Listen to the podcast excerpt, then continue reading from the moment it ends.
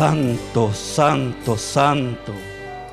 Señor Dios Todopoderoso. Y bendito sea tu nombre, Señor. Te alabamos en esta mañana y, y te bendecimos, Señor. Porque tú eres nuestro único Dios. No hay más Dios fuera de ti.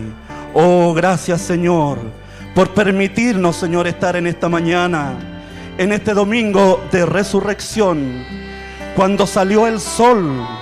Aleluya, ese sol, Padre, que vino para redimirnos, para perdonarnos, para rescatarnos y para salvarnos. Cuán agradecido debiéramos estar en nuestros corazones. Oh, cómo debiera estar nuestro corazón compungido, Señor, de magna obra que tú hiciste, Señor, para con el hombre, de bajar de la excelsa gloria, Señor, y envolverte, Padre, en un tabernáculo de carne para alcanzarnos, Señor, aún sabiendo que íbamos a caer, aún sabiendo que íbamos a cometer errores. Oh Padre, pero más grande fue tu gracia. Oh, qué sublime gracia que pasaste por encima de nuestras debilidades y nos manifestaste en el tiempo indicado.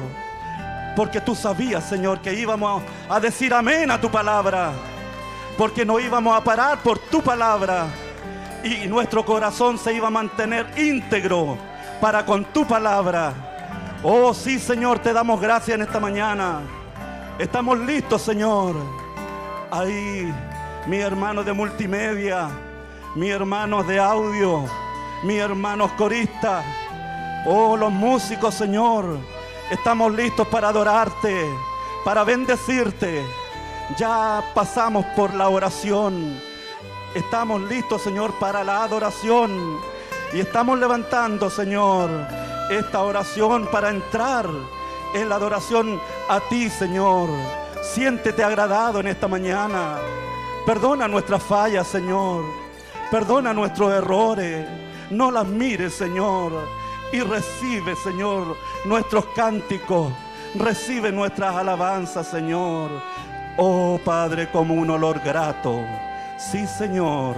Te bendecimos en esta mañana y abrimos este culto para tu gloria, para bendecirte solamente a ti, Señor, al único Dios verdadero, en el nombre poderoso de nuestro Señor Jesucristo.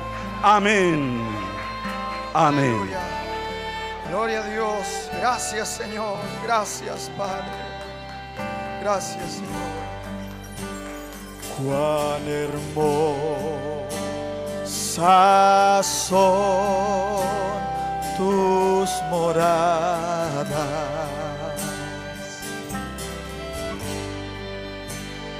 Mi alma clama a ti.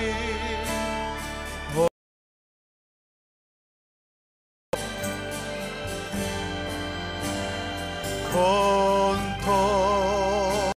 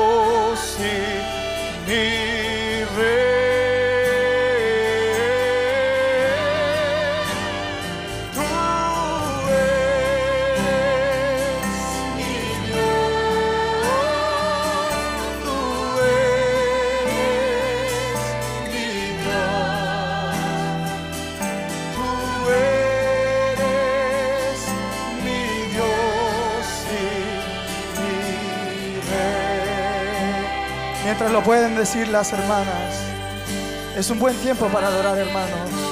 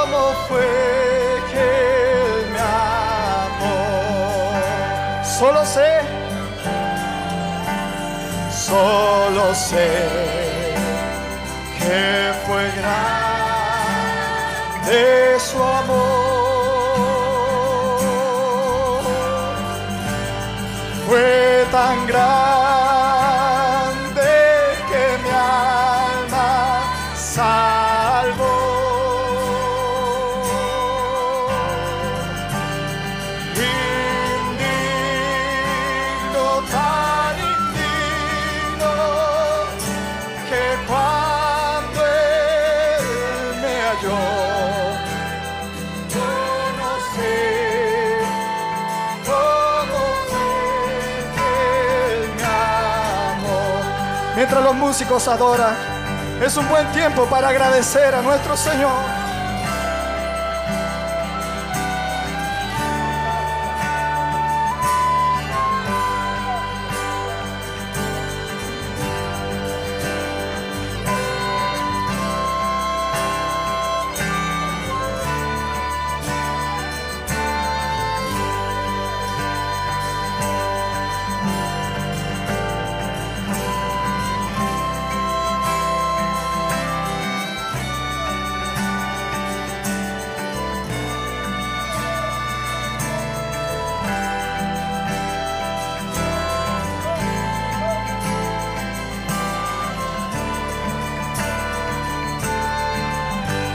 Podemos decir una vez más, solo sé, solo sé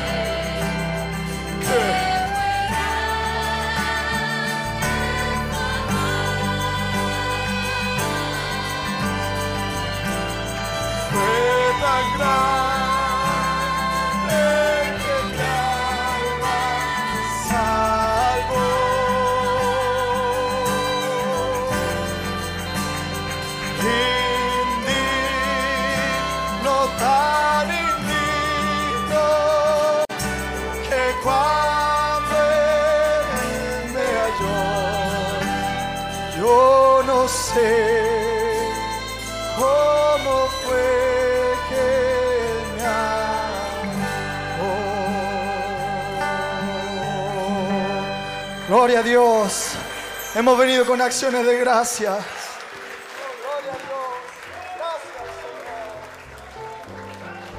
Oh, bendito sea el nombre del Señor.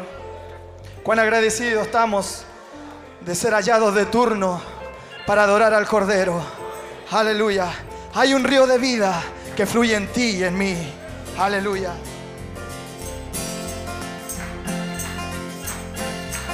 Hay un río de vida que fluye en mí.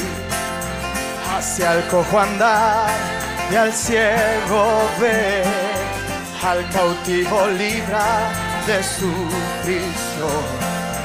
Hay un río de vida que fluye en mí, oh fluye dentro de mi ser, oh fluye y llena mi alma hoy, oh fluye hoy, en abundancia su vida dentro de mí. Hay un río de vida, hay un río de vida que fluye en mí hacia el cojo andar y al ciego ver, al cautivo libra de su prisión.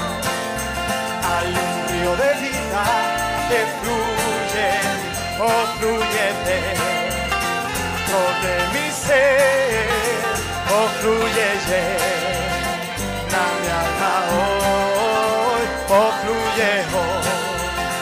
en abundancia su vida dentro de mí.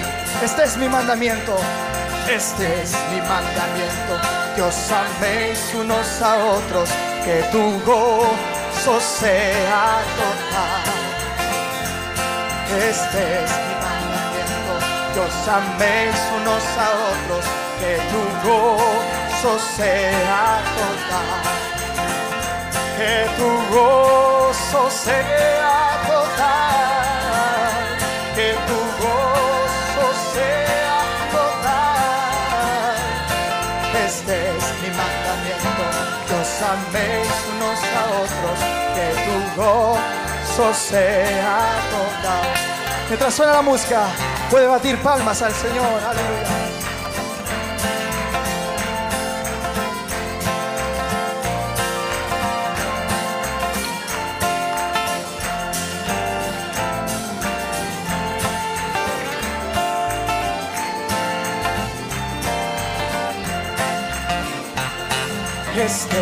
Mandamiento, que os améis unos a otros, que tu gozo sea total.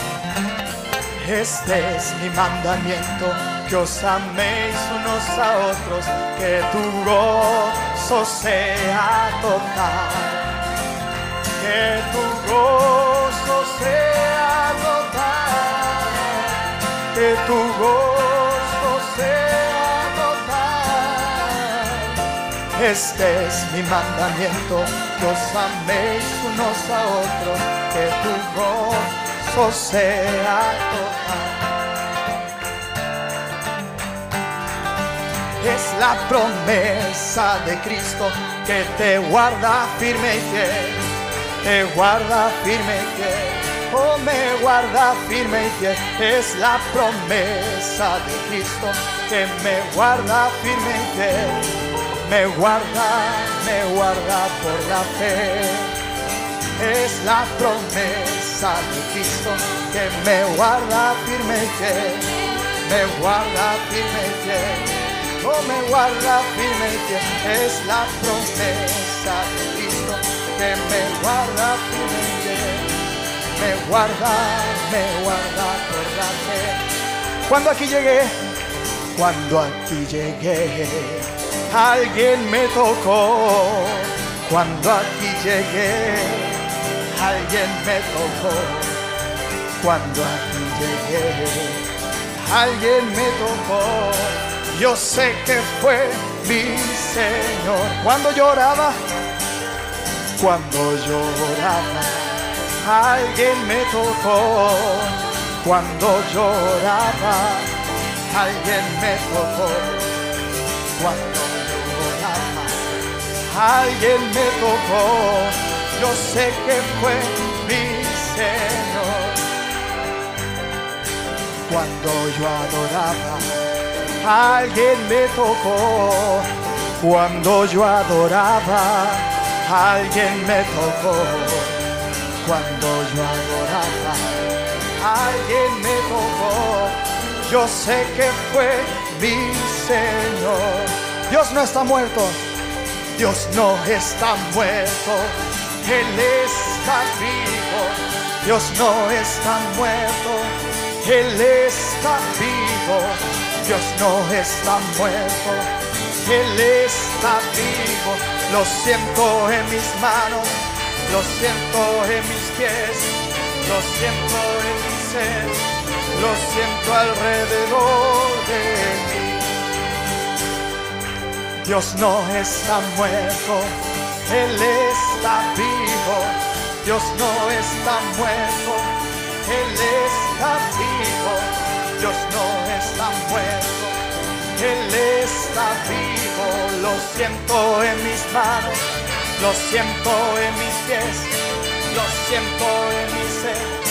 Lo siento alrededor de mí. El gozo que yo tengo. El gozo que yo tengo.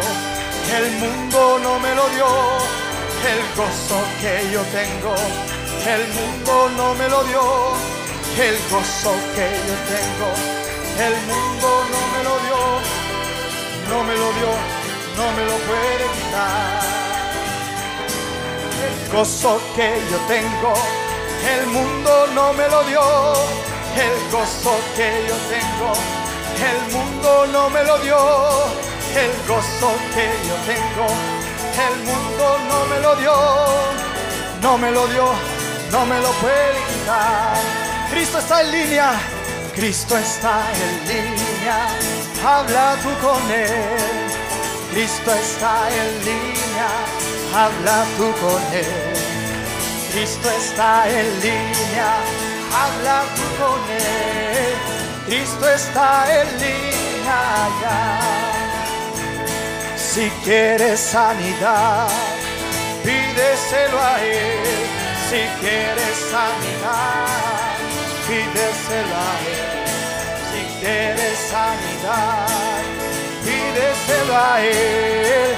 Cristo está en línea ya. Esa es la pura verdad. Aleluya. Podemos dar gloria a Dios. Gloria a Dios. Hemos traído aleluyas. Puede tomar su asiento, mi hermano. Gloria a Dios. Buenos días, hermanos. Eh, lo pensé mucho para estar aquí hoy. Quería testificar que Dios, que esta obra es de Dios. Yo hace un tiempo cuando con mi marido eh, fuimos a Estados Unidos, eh, ah. bueno, eh, no iba en nuestra noticia Dios y, y fue como, es tan impresionante porque yo de pequeña siempre oraba al Señor y le decía, Señor, tómame siempre de tu mano, que, que aunque yo me quiera soltar, tú no me sueltes. Y así ha sido. Él no me ha soltado, yo he visto como una obra, una obra en mi vida, en la, la vida de mi esposo. eh, Cuando ah, hace la semana pasada falleció el abuelo de mi esposo y, y Dios tomó el control de todo y para mí fue una bendición cuando en el funeral mi esposo se tomó unas palabras y, y empezó a evangelizar, a predicar a los vecinos y, les decía, eh, hablándoles de dónde pasarían su destino eterno. Y yo solo pensaba, esto es obra de Dios, porque no había manera, no había manera de en algún momento nosotros estar ahí testificando de Dios. Yo le decía a mi esposo el Neri antiguo, no lo hubiera hecho. Es Dios, es Dios. Y yo le estoy muy agradecida porque es tan real, es tan real en mi vida. No somos perfectos, pero Él es perfecto. Dios les bendiga.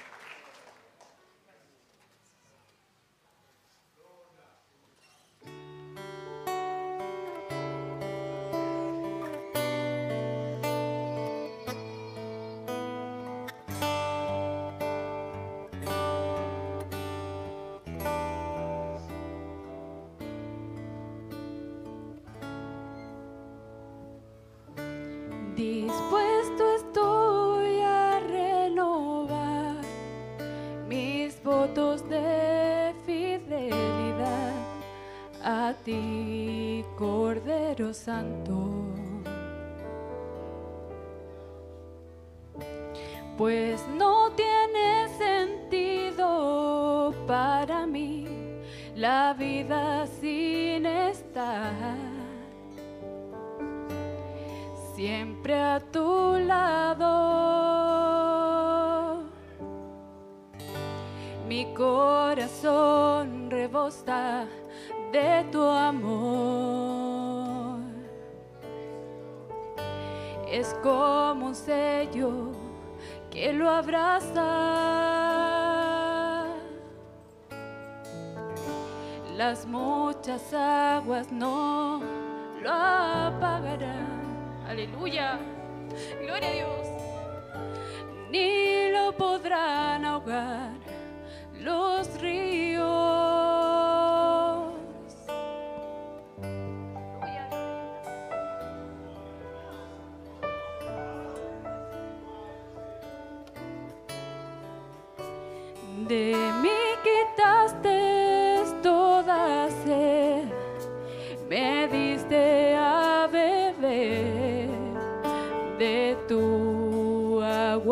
Agua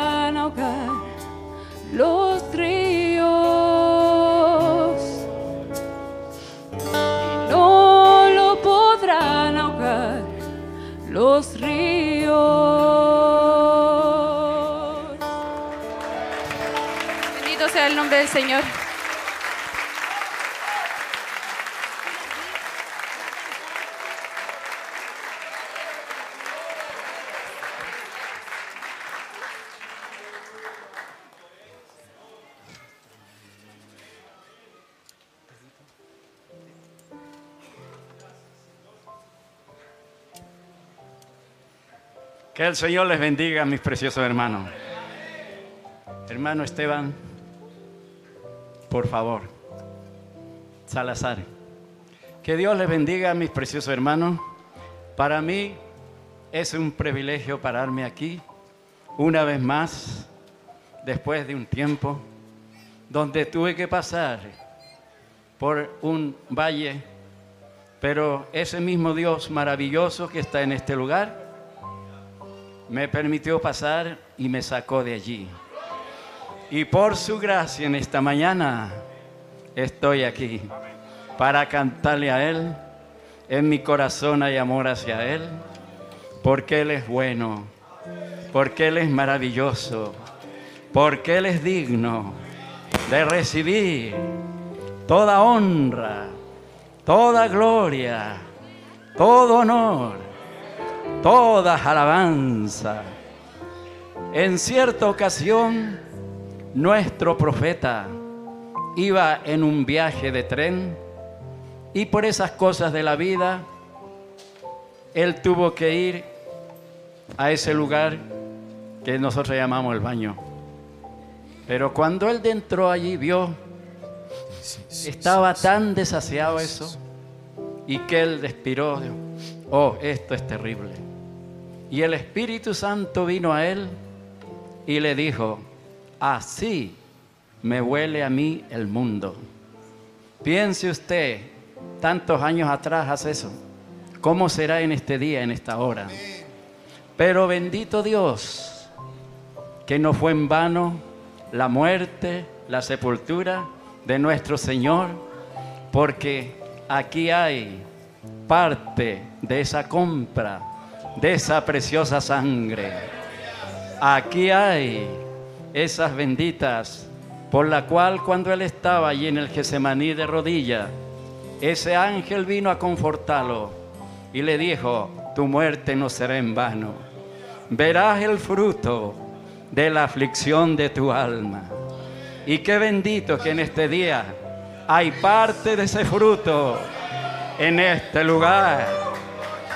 Todos deseosos en nuestros corazones hacer llegar a ese trono de gracia en esta mañana olor grato, perfume agradable a nuestro bendito Hacedor, a nuestro esposo, porque Él es digno. Bendito es su nombre. Este himno es muy antiguo y según fue sacado de un cierto lugar. No sale si el hombre salió muerto de ese lugar o fue sacado, pero cuando fue sacado, según la historia, en esas paredes estaba escrito ciertas letras, ciertas palabras. Y eso decía, oh amor de Dios, cuán rico y puro, si fuera tinta todo el mar y todo el cielo fuese un gran papel y cada hombre fuese un escritor y cada hoja fuese un pincel, se secarían los mares, se acabaría el cielo y no se alcanzaría a escribir. Cuán grande es el amor de Dios que al hombre ha dado el vivir con él de regreso en los cielos a través de esa muerte, sepultura y resurrección de nuestro bendito y glorioso Señor Jesucristo, al cual en esta mañana sea la honra, sea la gloria, el imperio por los siglos de los siglos. Aleluya. Amén. A su nombre, gloria. Si pueden, me ayudan, hermano.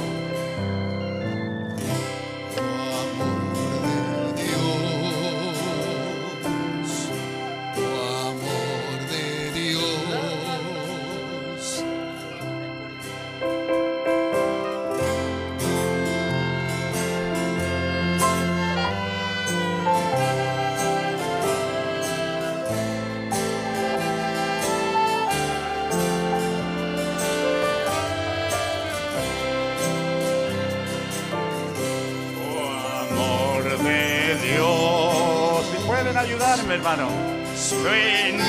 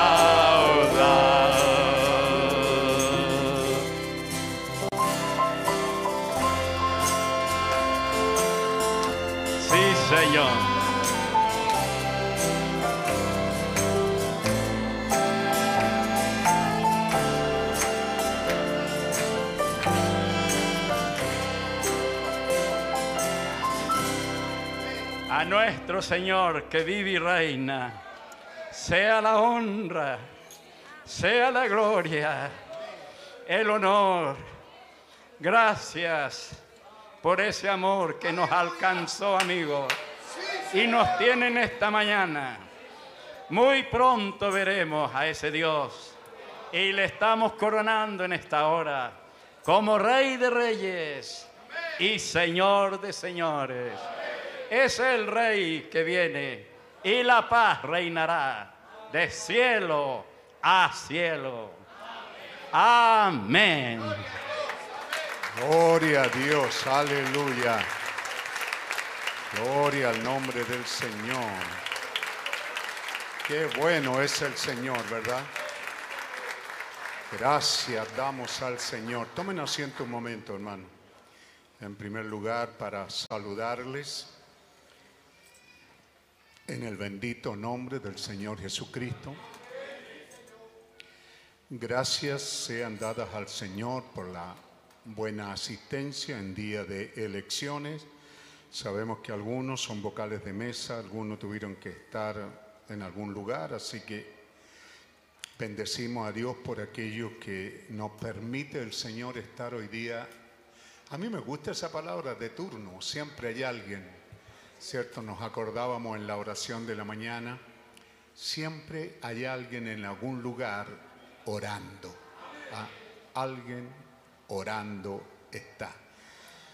Desde cuando era un pentecostal, ¿verdad? Y para mí era muy emotivo cuando tomaba el turno, a veces tomaba el de las 6 de la mañana, así que me levantaba de la casa y caminaba algunas, no sé, 5 o 10 cuadras, no recuerdo cuántas habían, desde Izaguirre aproximadamente hasta donde estaba la iglesia, ya sea en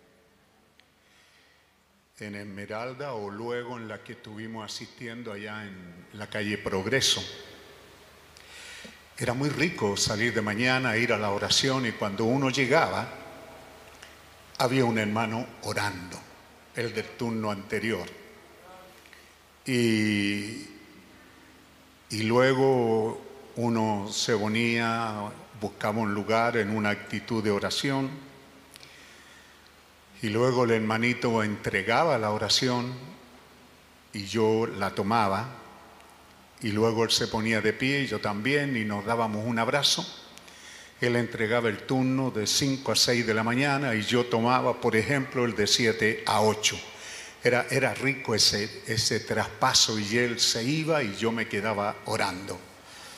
Y luego, ¿cierto? A las 8 a 9 sucedía lo mismo. Tenía que entregar mi turno al Señor y al hermano que lo tomaba.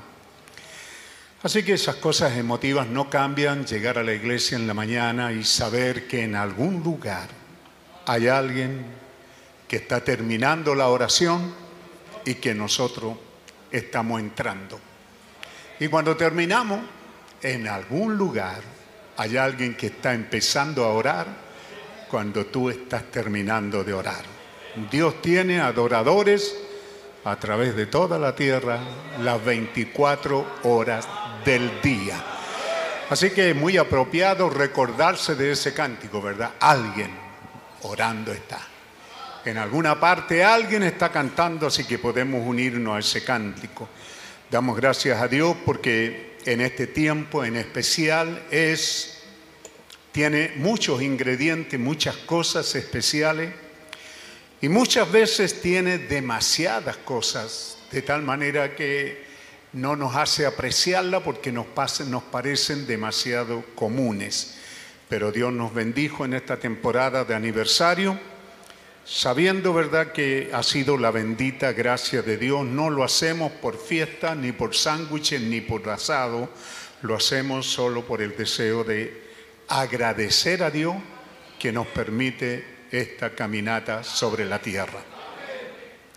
Agradecer a Dios, ¿cierto? Cuando lo hemos dicho, cumplimos 40 años, miramos la historia y vemos que eso es el tiempo que Dios trató en las diferentes partes, en las diferentes etapas de la vida, ¿cierto? Dios trató de esa manera. ¿Ah? Y, y, cuando vemos que se cumplen 40 años, dijimos, pues, gloria al Señor, qué tremendo que Dios nos dé también ese tiempo. Y cuando ya hemos pasado por eso, ya no hayamos que celebrar, ya, pues, pero estamos contentos, felices. Y dando las gracias a todos los que nos saludaron, entre ellos de Arequipa, nuestro hermano Denis, que es muy amigo de acá de la iglesia, con su familia, ¿cierto? Él hizo un llamado con saludos desde ese lugar y, de manera especial del pastor Mario Pinares, también de Arequipa, Perú, que envió saludos con motivo de nuestro aniversario, con el respeto tanto al ministerio como a la iglesia. Eso ciertamente nos llena de gozo y alegría. Así que todavía nos queda cierto... Eh, alguna sopita de ajiaco espiritual por este tiempo de aniversario. Habíamos dicho que lo celebraríamos allá dos semanas y después quisimos terminar en esta, pero después yo dije, oye, la gente no sintoniza ni paremos, creerán que es una borrachera esto. Pero que sepan que estamos felices por este tiempo y por estas oportunidades y por estos testimonios. Y también nosotros, ¿cierto?, enviamos saludos pero antes de eso, recibimos estos saludos y tantos otros más que nos enviaron de diferentes lugares, ¿cierto? Eh, y eh, felices porque que no estamos solos en esta caminata. Hay gente en diferentes partes que nos han enviado saludos, especialmente ministros, de muchos lugares, de, aquí de Chile, de, América, de Sudamérica y de diferentes, de México han llegado muchos saludos, de los Estados Unidos. Así que damos gracias en este tiempo en especial en el que estamos viviendo y queríamos hacerles llegar a nuestros hermanos que es motivo de gran alegría recibir sus saludos. ¿Verdad que sí? Y nosotros también desde aquí, donde quiera que estén, si oyen, si nos sintonizan, que reciban nuestro saludo. ¿Está usted enviando saludos? Digamos, gloria a Dios, saludamos a los hermanos que nos han saludado, donde quiera que nos sintonicen. Entonces, ¿verdad? Eh, estén recibiendo esta gratitud por haberse unido a nuestro tiempo en especial y también por esos saludos que ellos han enviado. Amén. Así que Dios nos bendiga por todo esto al saludarles en esta mañana. Queremos abrir nuestras Biblias una escritura un poco extraña, hemos estado en ese batallar. Eh, Evangelio según San Juan, capítulo 5, versículo 33 al 43. Y también del mismo escritor, la segunda epístola, hermanos, se anotan arriba, la segunda epístola del apóstol San Juan. Así que vamos primero, ¿cierto?, a...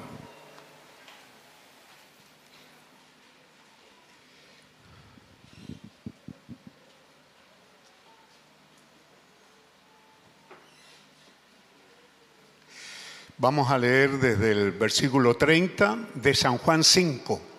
Tiene un subtítulo ahí, Testigos de Cristo, no sé si algunas Biblias lo tienen. Dice así en el bendito nombre del Señor Jesucristo.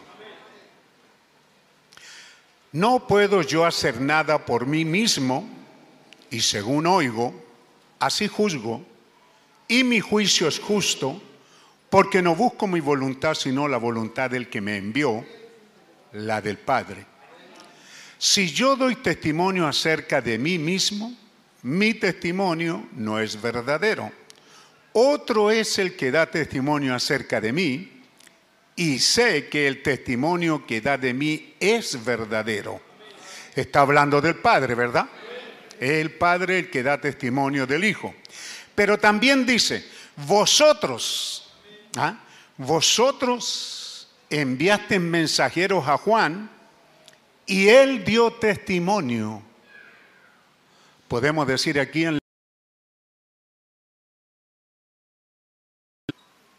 Él dio testimonio. Pero yo no recibo testimonio de hombre alguno, mas digo esto para que vosotros seáis salvos. Escuche bien. Juan, él era, él era, pasado, antorcha que ardía y alumbraba. Oh, aleluya. ¿Qué era Juan entonces?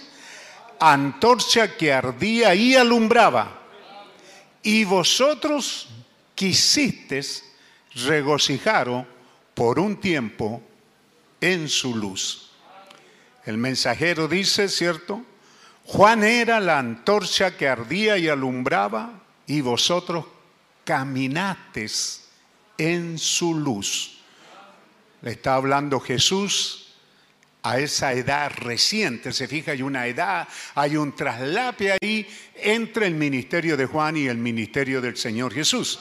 Correcto, por eso Jesús está hablando de pasado, está hablando Juan era, y ustedes anduvieron a esa luz. Aleluya. Amén.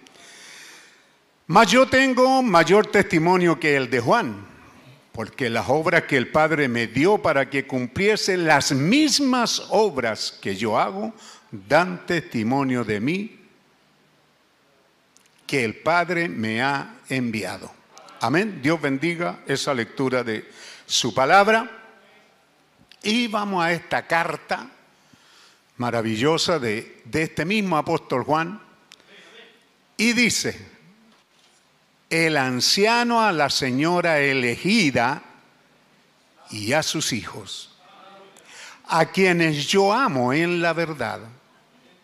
Y no solo yo, sino también todos los que han conocido la verdad, a causa de la verdad que permanece en nosotros y estará para siempre con nosotros.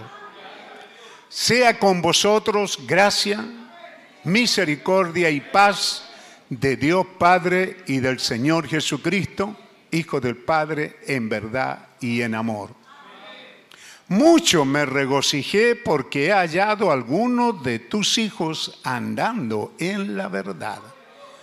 He hallado a algunos de tus hijos andando en la verdad, conforme al mandamiento que recibimos del Padre. Y ahora yo te ruego, Señora, no como escribiéndote un nuevo mandamiento, sino el que hemos tenido desde el principio, que nos amemos unos a otros. Que así sea, Señor. Que sintamos el impacto de estas palabras, ¿verdad? Y este es el amor, que andemos según sus mandamientos. Este es el mandamiento, que andéis en amor como vosotros habéis oído desde el principio. Esa es la primera parte importante. Pero también hay pero. Y pongámosle también el hombro, ¿por cierto? Porque muchos engañadores han salido por el mundo que no confiesan que Jesucristo ha venido en carne. Quien esto hace es el engañador y el anticristo mirad por vosotros mismos para que no perdáis el fruto de vuestro trabajo, sino que recibáis galardón completo. Cualquiera que se extravíe y no persevera en la doctrina de Cristo, no tiene a Dios. El que persevera en la doctrina de Cristo, ese sí tiene al Padre y al Hijo. Si alguno viene a vosotros y no trae esta doctrina, no lo recibáis en casa ni le digáis bienvenido. Porque el que le dice bienvenido participa en sus malas obras. Con todo, Señor, bendice la lectura de tu palabra. Padre Santo, te damos las gracias por este gran privilegio que nos das en esta mañana de ser reunido aquí para tu honra, para tu gloria, para este servicio divino, confesando de todo corazón que te creemos y te amamos y confesamos que tú eres el mismo Dios y que estas palabras tienen la misma fuerza y validez todavía para nosotros. Te damos las gracias, Señor. Permítenos tomar ánimo y mantenernos en la senda y el que no está la pueda retomar. Que así sea, Padre. Dirígenos, bendícenos juntos. Al venir a tu casa venimos a una escuela, algunos, para ser enseñados. Danos esa condición de niño para aprender, oh Dios. Porque así dijiste que deberíamos de venir como niños, ávidos de aprender. También es un lugar de corrección. Y aquellos hijos que no han andado bien, permíteles, oh Dios, que tu Espíritu Santo hable a sus corazones y reciban la corrección. Y no salgan refunfuñando, reclamando o hablando contra ti la iglesia y el ministerio. Es un lugar donde venimos, Señor, para adorarte, alabar y bendecir tu nombre. Permítenos, Señor, acercarnos a ti con acciones de gracia, con alabanza, con aleluya, con amenes. Que así sea, Padre. También venimos aquí para ser alimentados, para ser nutridos.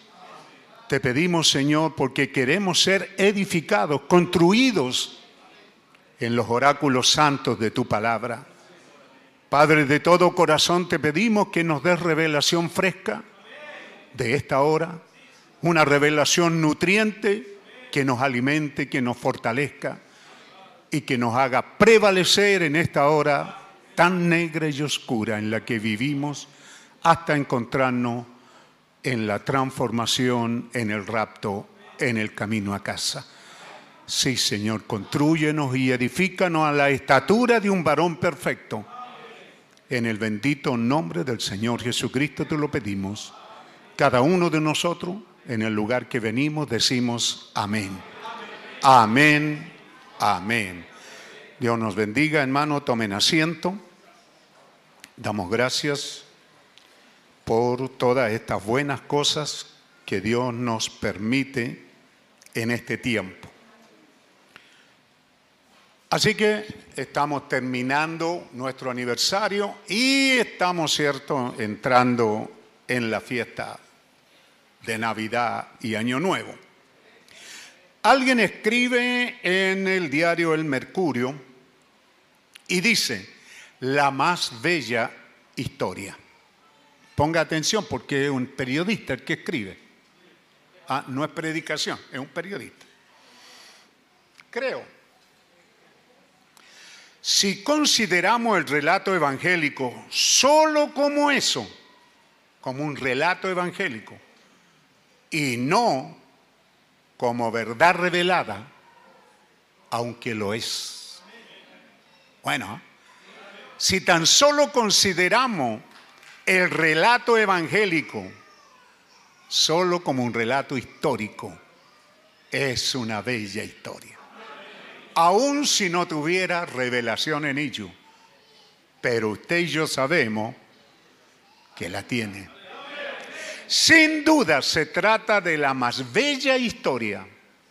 Un Dios creador de todo lo visible y lo invisible se hace hombre escoge nacer en un establo rodeado de animales. Escoge nacer en apariencia, en tipo, hijo de modestos aldeanos. Hebreo durante el clima político, bélico y cultural de Roma, cuando Roma está en la parte más alta. Pronto su familia tiene que huir a, Egipto puesto que hay amenazas de muerte contra este niño. De vuelta a su tierra natal, Jesús pasa 30 años de su vida oculta en la más pueril de las realidades.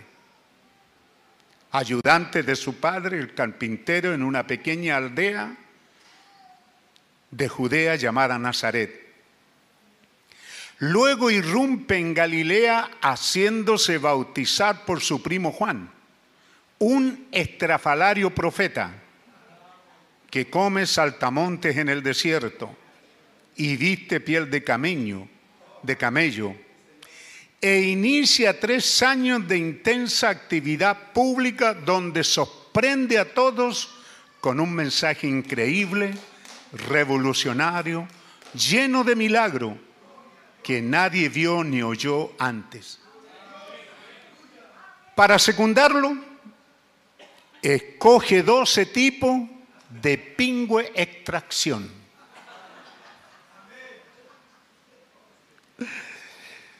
La historia concluirá con su condena a muerte por blasfemo, por hacerse calificar hijo de Dios y entregado a las autoridades de la época por uno de sus íntimos.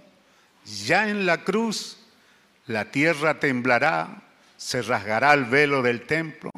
Lo increíble es que tres días después, y como él mismo lo anunciara, resucita. Y permanece 40 días más sobre la tierra antes de subir al cielo. Así, literal. Deja su testamento escrito para sus discípulos. Amaos los unos a los otros como yo os he amado. Termina preguntando, ¿no es esto la más bella que jamás se ha escrito? ¿No es esta la más bella historia que jamás se ha escrito? Llena de contradicciones, pero la verdad histórica que Cristo resucitó al tercer día, resucitó. La acusación increíble y boba de Roma es que los discípulos se robaron el cuerpo y lo escondieron. Si los discípulos fueron partícipes de, de tamaña mentira, los escritores dicen, ¿Cómo es que dieron su vida por él, testificando que lo vieron vivo? ¿Usted daría la vida por una mentira? No, dice. Así que la, la, historia que Roma sembró en ese tiempo por sí sola se cae en su propio peso como una mentira, porque es imposible que los discípulos se hayan robado ese cuerpo, ¿cierto? Para robárselo para hacer aparecer que resucitó cuando no resucitó. Y cuando la historia nos muestra que la mayoría de estos apóstoles discípulos murieron, ¿cierto? Sacrificados, excepto Juan fue el único que murió de viejo. Los demás murieron sacrificados. ¿Cómo fue que llegaron a morir con tan cruel muerte gritando una mentira? No es cierto. Esto era verdad.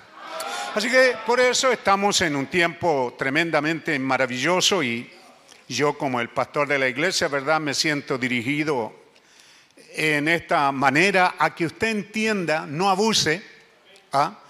porque a Dios le desagrada el abuso, de que estamos tomando, ¿verdad? Este mensaje y dice, el anciano a la señora elegida y a sus hijos. Amén. Así que es una carta del apóstol a la iglesia elegida. No a las iglesias, sino a la iglesia. Entonces vimos que Isaías 60, rapidito hermano arriba, si me ayudan, ¿cierto? Isaías 60, los primeros versículos, estamos hablando, ¿verdad?, de algo que Dios nos está dando por su gracia. Y dice, levántate, ¿Qué sería en la oración gramatical? ¿Qué es esa palabra? Verbo, adjetivo, qué sé yo. Cada palabra tiene un nombre. ¿Ah? Levántate. ¿Ah? Resplandece. Si quieres, inténtalo. ¿Ah? No, no, no está diciendo así, si quiere, inténtalo, ve. No, dice, levántate. No, pero yo soy tan humilde, no tengo mucha luz. Levántate y resplandece. Vosotros sois la luz del mundo. Porque ha venido tu luz y la gloria de Jehová ha nacido sobre ti. ¿Puedes creer eso? ¿Puedes creerlo esta mañana? No todos están en el culto, hay hartos que están no sé a dónde, porque aquí todos decimos a una, Ahora yo estoy suponiendo medio ciego como estoy, ¿cierto? Ya no los ubico muy bien hasta allá atrás. Por ejemplo, quienes están por allá atrás no los ubico bien. Así que pudieran ser que hay visitas. ¿ah? Y por eso no levantan la mano, porque no creen. Por eso no dicen amén, porque no creen. Porque usted o cree o no cree, pues hermano. ¿Ah? ¿Ah? No, puede, no puede haber una cosa intermedia. Para los que creemos esto, ¿verdad? Entonces esto es lo que la Biblia está diciendo, es una profecía, es una palabra de Dios. Y luego, ¿cierto? ¿Qué sé yo? Nos introduce en el tiempo. Versículo 2, hermano. ¿Ah? ¿Qué es lo que nos está diciendo? Porque he aquí que tinieblas cubrirán la tierra y oscuridad las naciones. Entonces está hablando de que levántate y resplandece cuando una pequeña luz de una vela, de un fósforo, alumbra más cuando está más oscuro. Amén. Más sobre ti. Amén. Creyentes. ¿Hay creyente ahí? Amanecerá Jehová y sobre ti será vista su gloria. Ahora, al entrar en estas escrituras, ¿cierto? Nos damos cuenta que estamos viviendo para engrandecer hacia donde dirigimos nuestro mensaje, es hacia ese shalom novia que anuncia el amanecer de un nuevo día. Entonces, la Biblia nos habla, ¿verdad?, que el día puede tener siete vigilias, la noche puede tener cuatro vigilias, y está hablando, ¿verdad?, de los cambios de guardia romano. ¿ah? Algunos eran cada tres horas. ¿ah? Tres, tres, tres. Entonces está hablando de vigilia, y él habría de venir a la séptima vigilia y él está hablando que es entre las seis y las nueve, una mañana, que el rapto pudiera suceder de la iglesia, ¿cierto? Por causa de la vigilia. Porque ahí entramos en problemas. ¿Será las seis de las nueve de nosotros o, de los nuevos zelandeses que les amanece? Creo que ayer ya, anoche ya les había amanecido ya, ¿cierto? Entonces, usted sabe que está hablando en cuanto a temporadas escriturales, vigilia que hay un tiempo en que Él vendrá. Él está hablando de esas fases que tiene, ¿cierto? El día, como es, por ejemplo, a ver, vamos rápidamente a Zacarías 14, 6 y 7, hermano, arriba. No les di la cita, pero yo creo que pueden avanzar rápido porque los hermanos son rápidos. Y acontecerá que en ese día no habrá luz clara ni oscura. Está hablando de las siete edades de la iglesia. Está hablando desde cuando el Señor Jesucristo fue alzado y se fue, hasta cuando Él regrese, ¿cierto? Es un día nebuloso, es un día eh, así, nebuloso, que no, no se ve bien y no sabe usted eh, la hora que es. Por siete edades de la iglesia la gente no supo lo que es, solo esperó la venida del Señor. Y entonces pasamos por grandes oscurantismos, por grandes persecuciones, donde la iglesia cristiana fue amenazada de ser exterminada de la tierra. Pero mientras más fue perseguida y sacrificada, más cristianos fueron apareciendo en el mundo fue lo peor que pudo hacer el diablo, porque cuando más cristianos, cristianos verdaderos, cristianos con la vida de Cristo, aparecieron sobre la tierra, fue en las persecuciones más crueles que hizo Roma allá en el principio. ¿Se da cuenta? Entonces, ese día largo, pero luego entonces el versículo 7 dice, después que establece que este día largo no habrá luz clara ni oscura, será un día el cual es conocido de Jehová, que no será ni día ni noche. No habrá mucha luz ni habrá mucha oscuridad.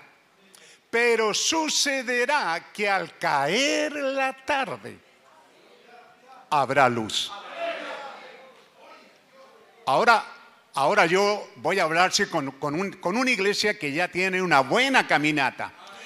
Con una iglesia que comenzamos a leer escasamente la Biblia.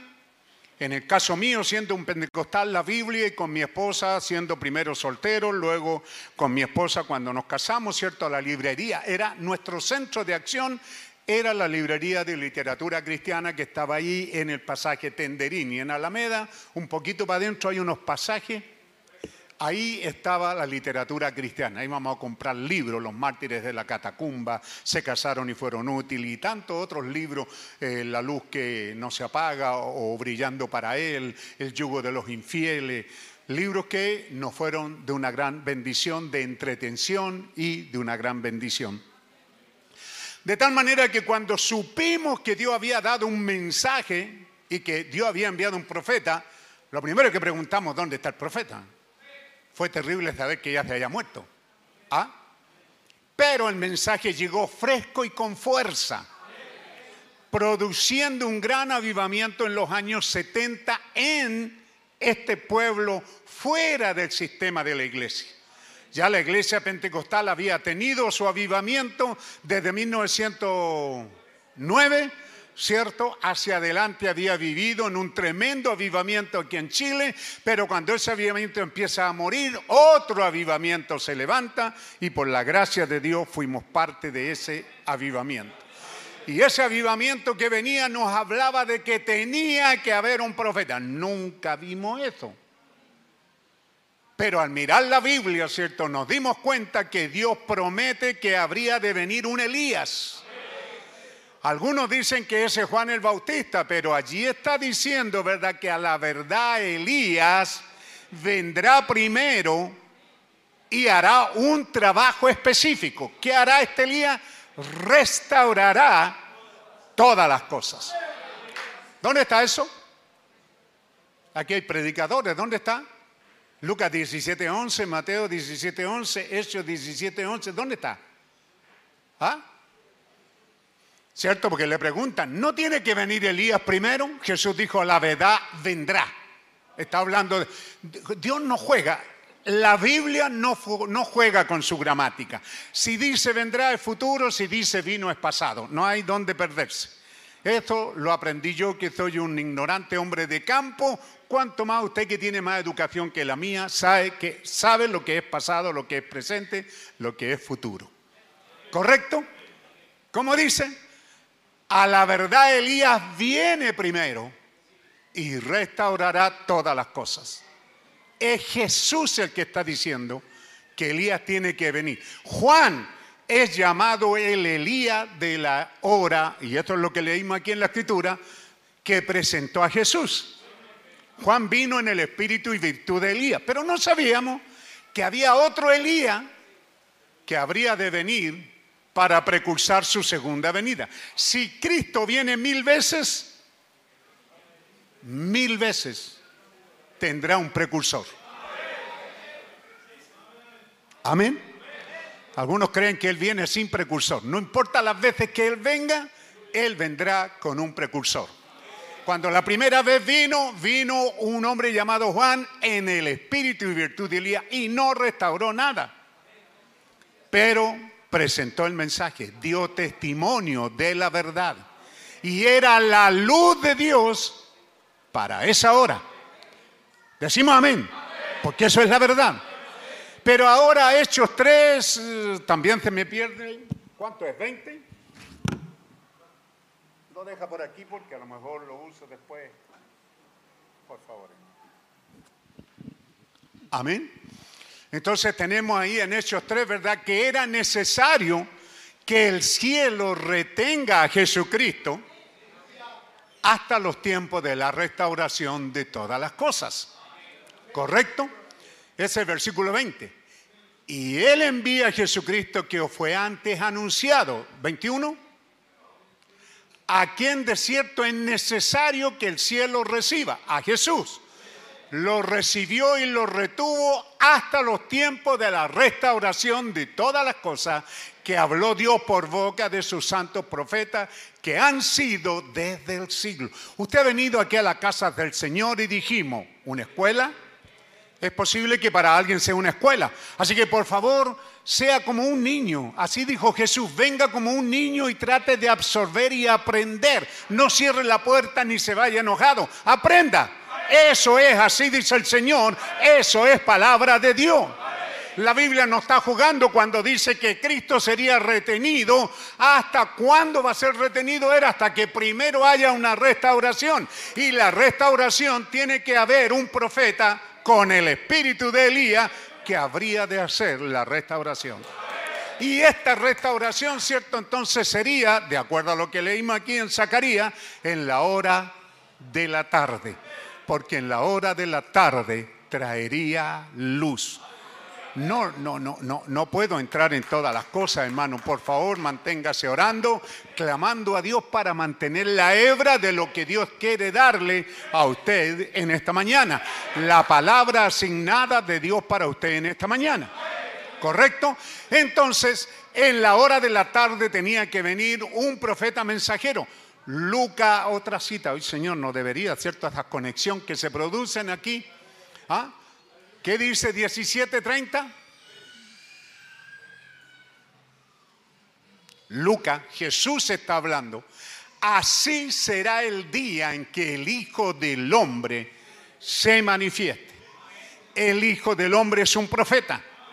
Cuando Él se manifieste, tendrían que haber ciertas condiciones en la tierra. Una edad sodomita, perversa, homosexual, esta edad inmoral en la que vivimos tendría que manifestarse.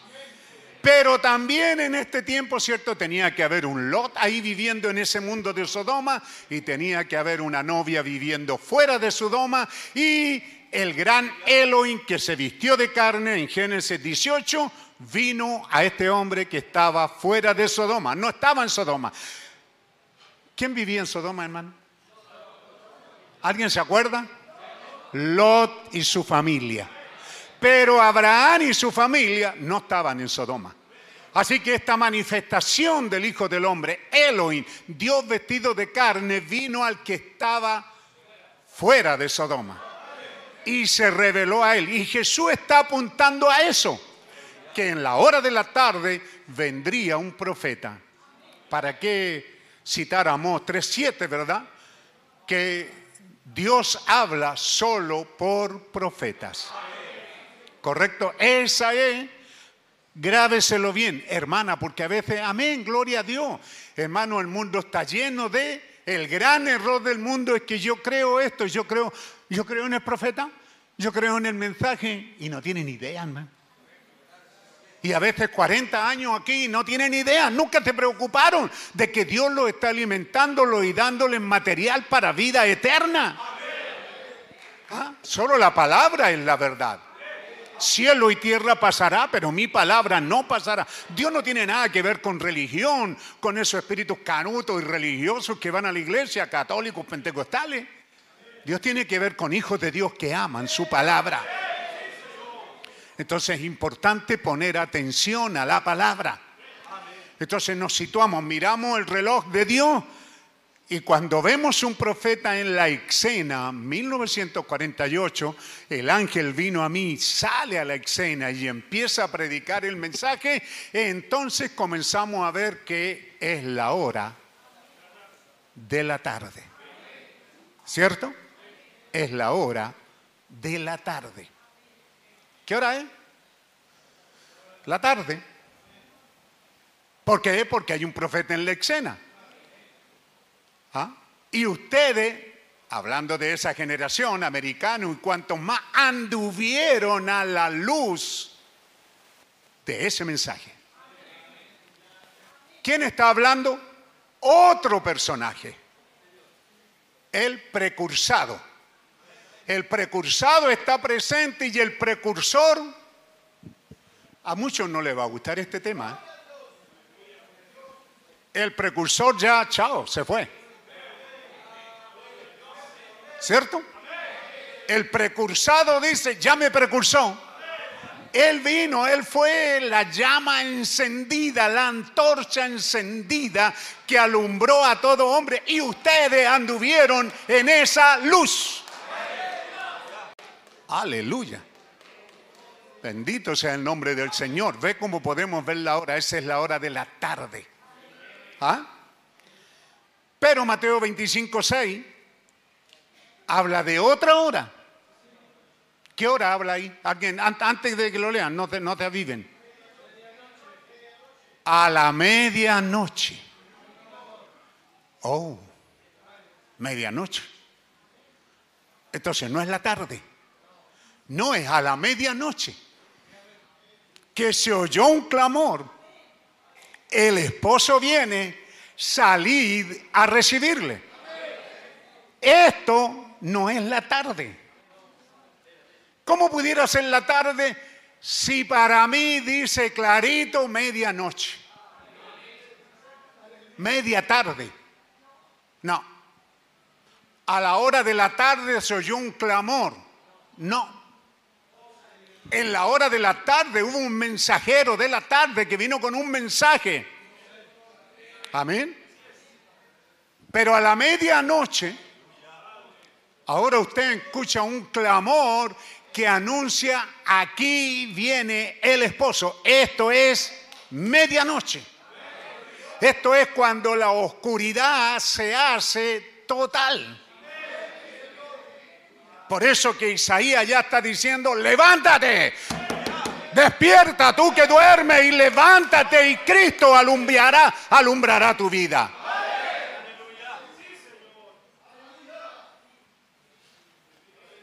Coloque usted la porquerita de, de, perdone la palabra hermano, no es dominguera, de celular con su música media homosexual que hay ahí.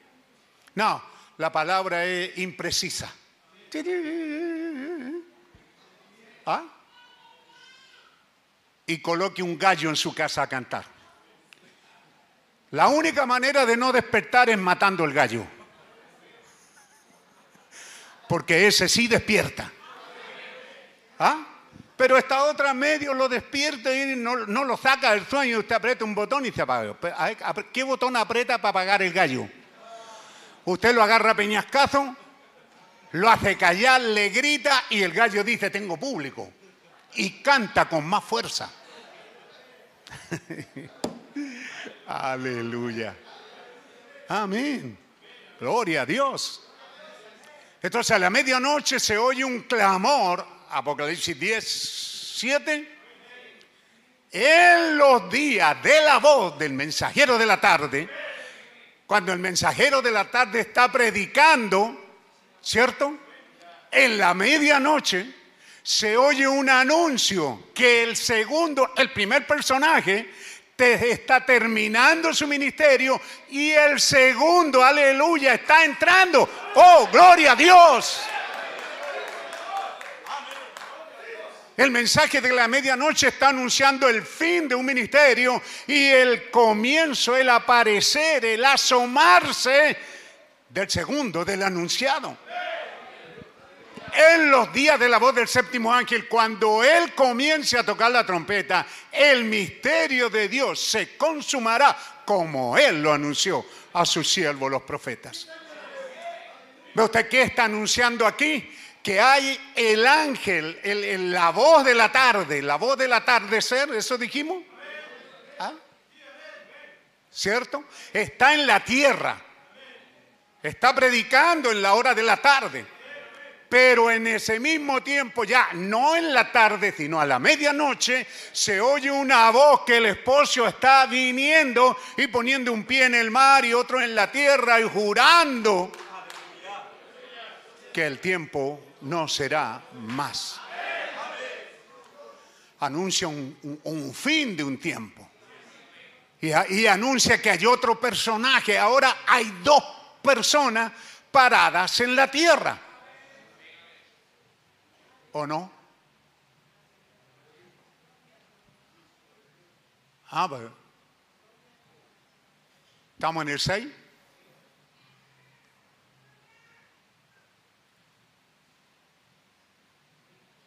Y 8. Y la voz que oí del cielo habló otra vez conmigo y dijo, ven y toma el librito que está abierto. Se fija que en la medianoche el librito está abierto. Los siete sellos han sido revelados. Y el pueblo de Dios en toda la tierra dice amén, aleluya, honor, gloria, aleluya. El libro ha sido abierto. Y si el libro ha sido abierto, los escogidos de Dios han sido llamados. Están siendo llamados a la fiesta de la boda.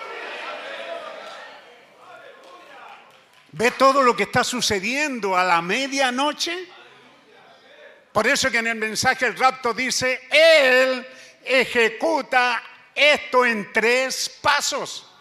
Voz de aclamación, voz de arcángel, esto es Tesalonicenses 4:16, ¿verdad? Y trompeta de Dios descenderá del cielo. El Señor Jesús cuando desciende del cielo, en esta su segunda venida, lo hace dando tres pasos. Por favor, tesalonicense. Segunda de Tesalonicense, ¿puede ser? Ah, un respiro.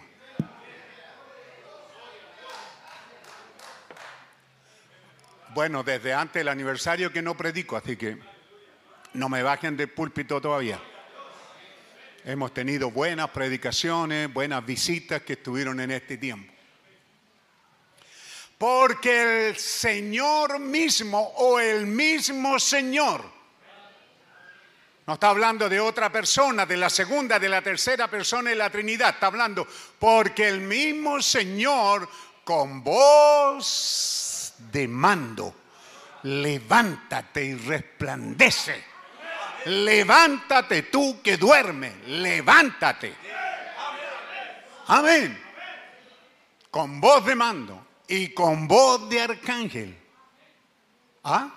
Eso es en Lázaro sal fuera, resurrección de los muertos. Él desciende. El primer paso es para despertar a los que están en este cuerpo viviendo. Porque si digo los vivos, algunos se creen muy vivarachos. No, eso no. Estamos hablando nosotros los que vivimos. Oiremos esa voz de mando que nos dice levántate y comienza a vivir esta vida cristiana. ¿Ah? ¿Cuál fue el mandamiento que leímos aquí en la señora elegida? ¿Ah? Y ahora te ruego, señora, no como escribiéndote un nuevo mandamiento, sino el que hemos tenido desde el principio, que nos amemos unos a otros. Y este es el amor, que andemos según sus mandamientos. Este es el mandamiento que andemos en amor como vosotros habéis oído desde el principio. Vendrán muchos engañadores. Ve, entramos en la noche. Tenga cuidado. Tenemos luz y oscuridad. Es la hora más confusa aún hasta para predicarla. Porque yo puedo irme por esto del amanecer de un nuevo día y tener un avivamiento, pero no se olvide que hay una noche. Que es noche. Amén. Es noche cuando, cuando se anuncia la venida del Mesías, del Cristo que habría de venir. No lo sabíamos. Nosotros siempre vimos la venida del Señor, que Él viene en una nube, como lo creen los bautistas, como lo creen los metodistas, todo, ¿verdad? Que Él aparece. Pero eso es cuando Él venga a Israel. ¿Ah? A los gentiles Él no viene a la tierra, no pisa esta tierra en las edades gentiles. ¿Ah? La Biblia dice que nos encontraremos con Él en el aire.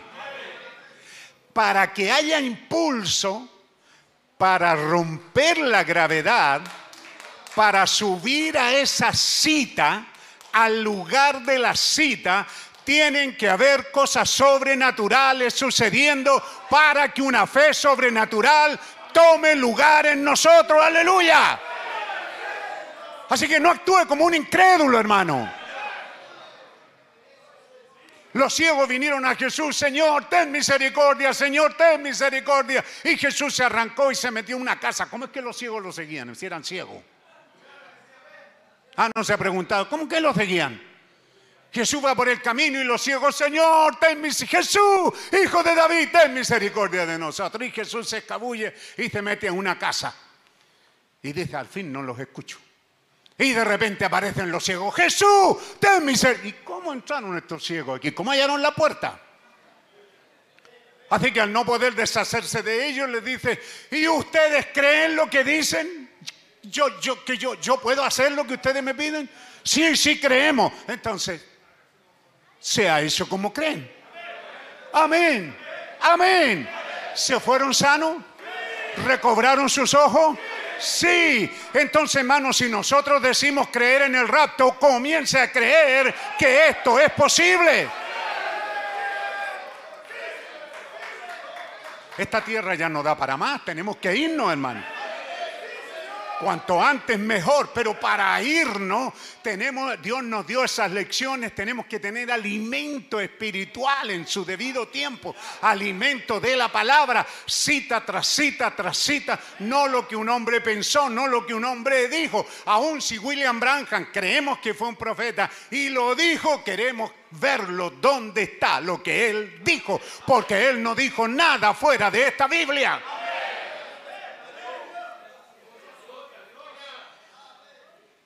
Así que él dice tres pasos.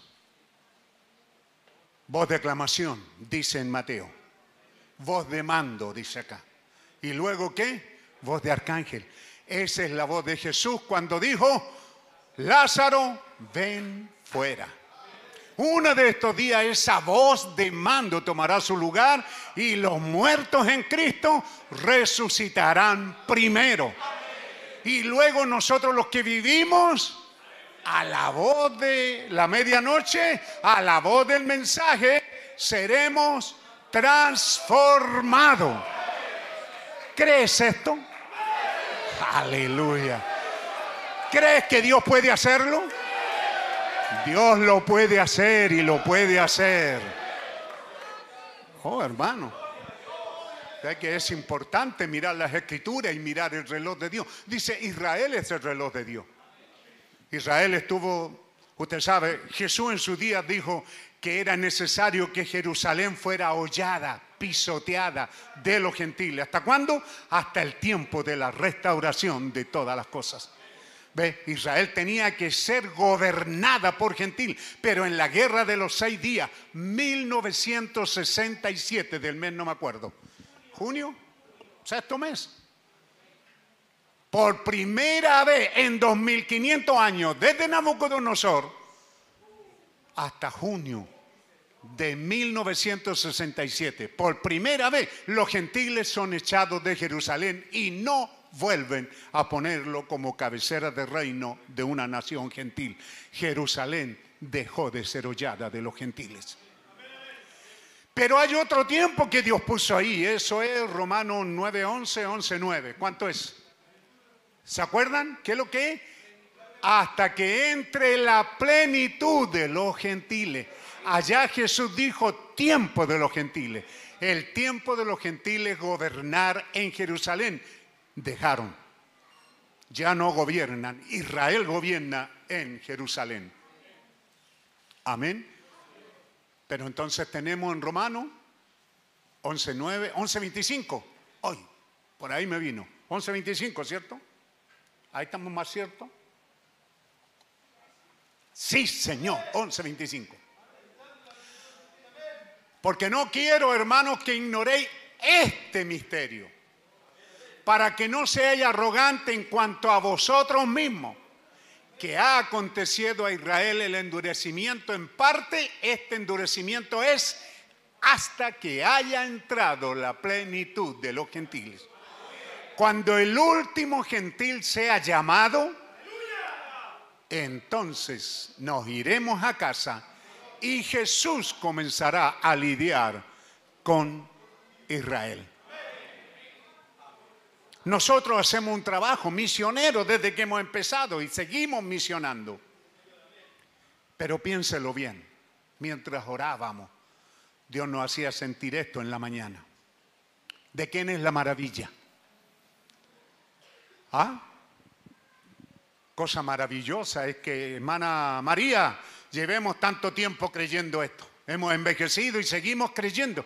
Sí, pero yo no soy lo maravilloso. Esto no nos pertenece a nosotros. Es la gracia de Dios que ha hecho posible de que nos mantengamos por 40, por 50 años creyendo. Y si hay 500 años por delante, seguiremos creyendo porque la obra es de Él. Él es el que nos recogió. Él es el que nos salvó. Él es el que nos llamó. Él es el que le puso nuestros nombres en el libro de la vida del Cordero y Él es el que nos llamó en este día.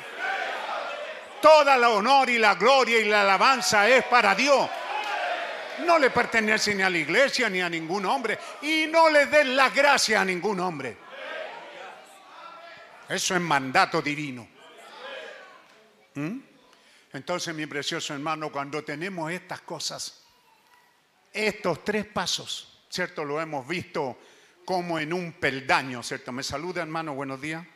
¿Cierto? Entonces, primero, con voz de aclamación. ¡Wow! Jesús está descendiendo, hermano. ¿No es emocionante?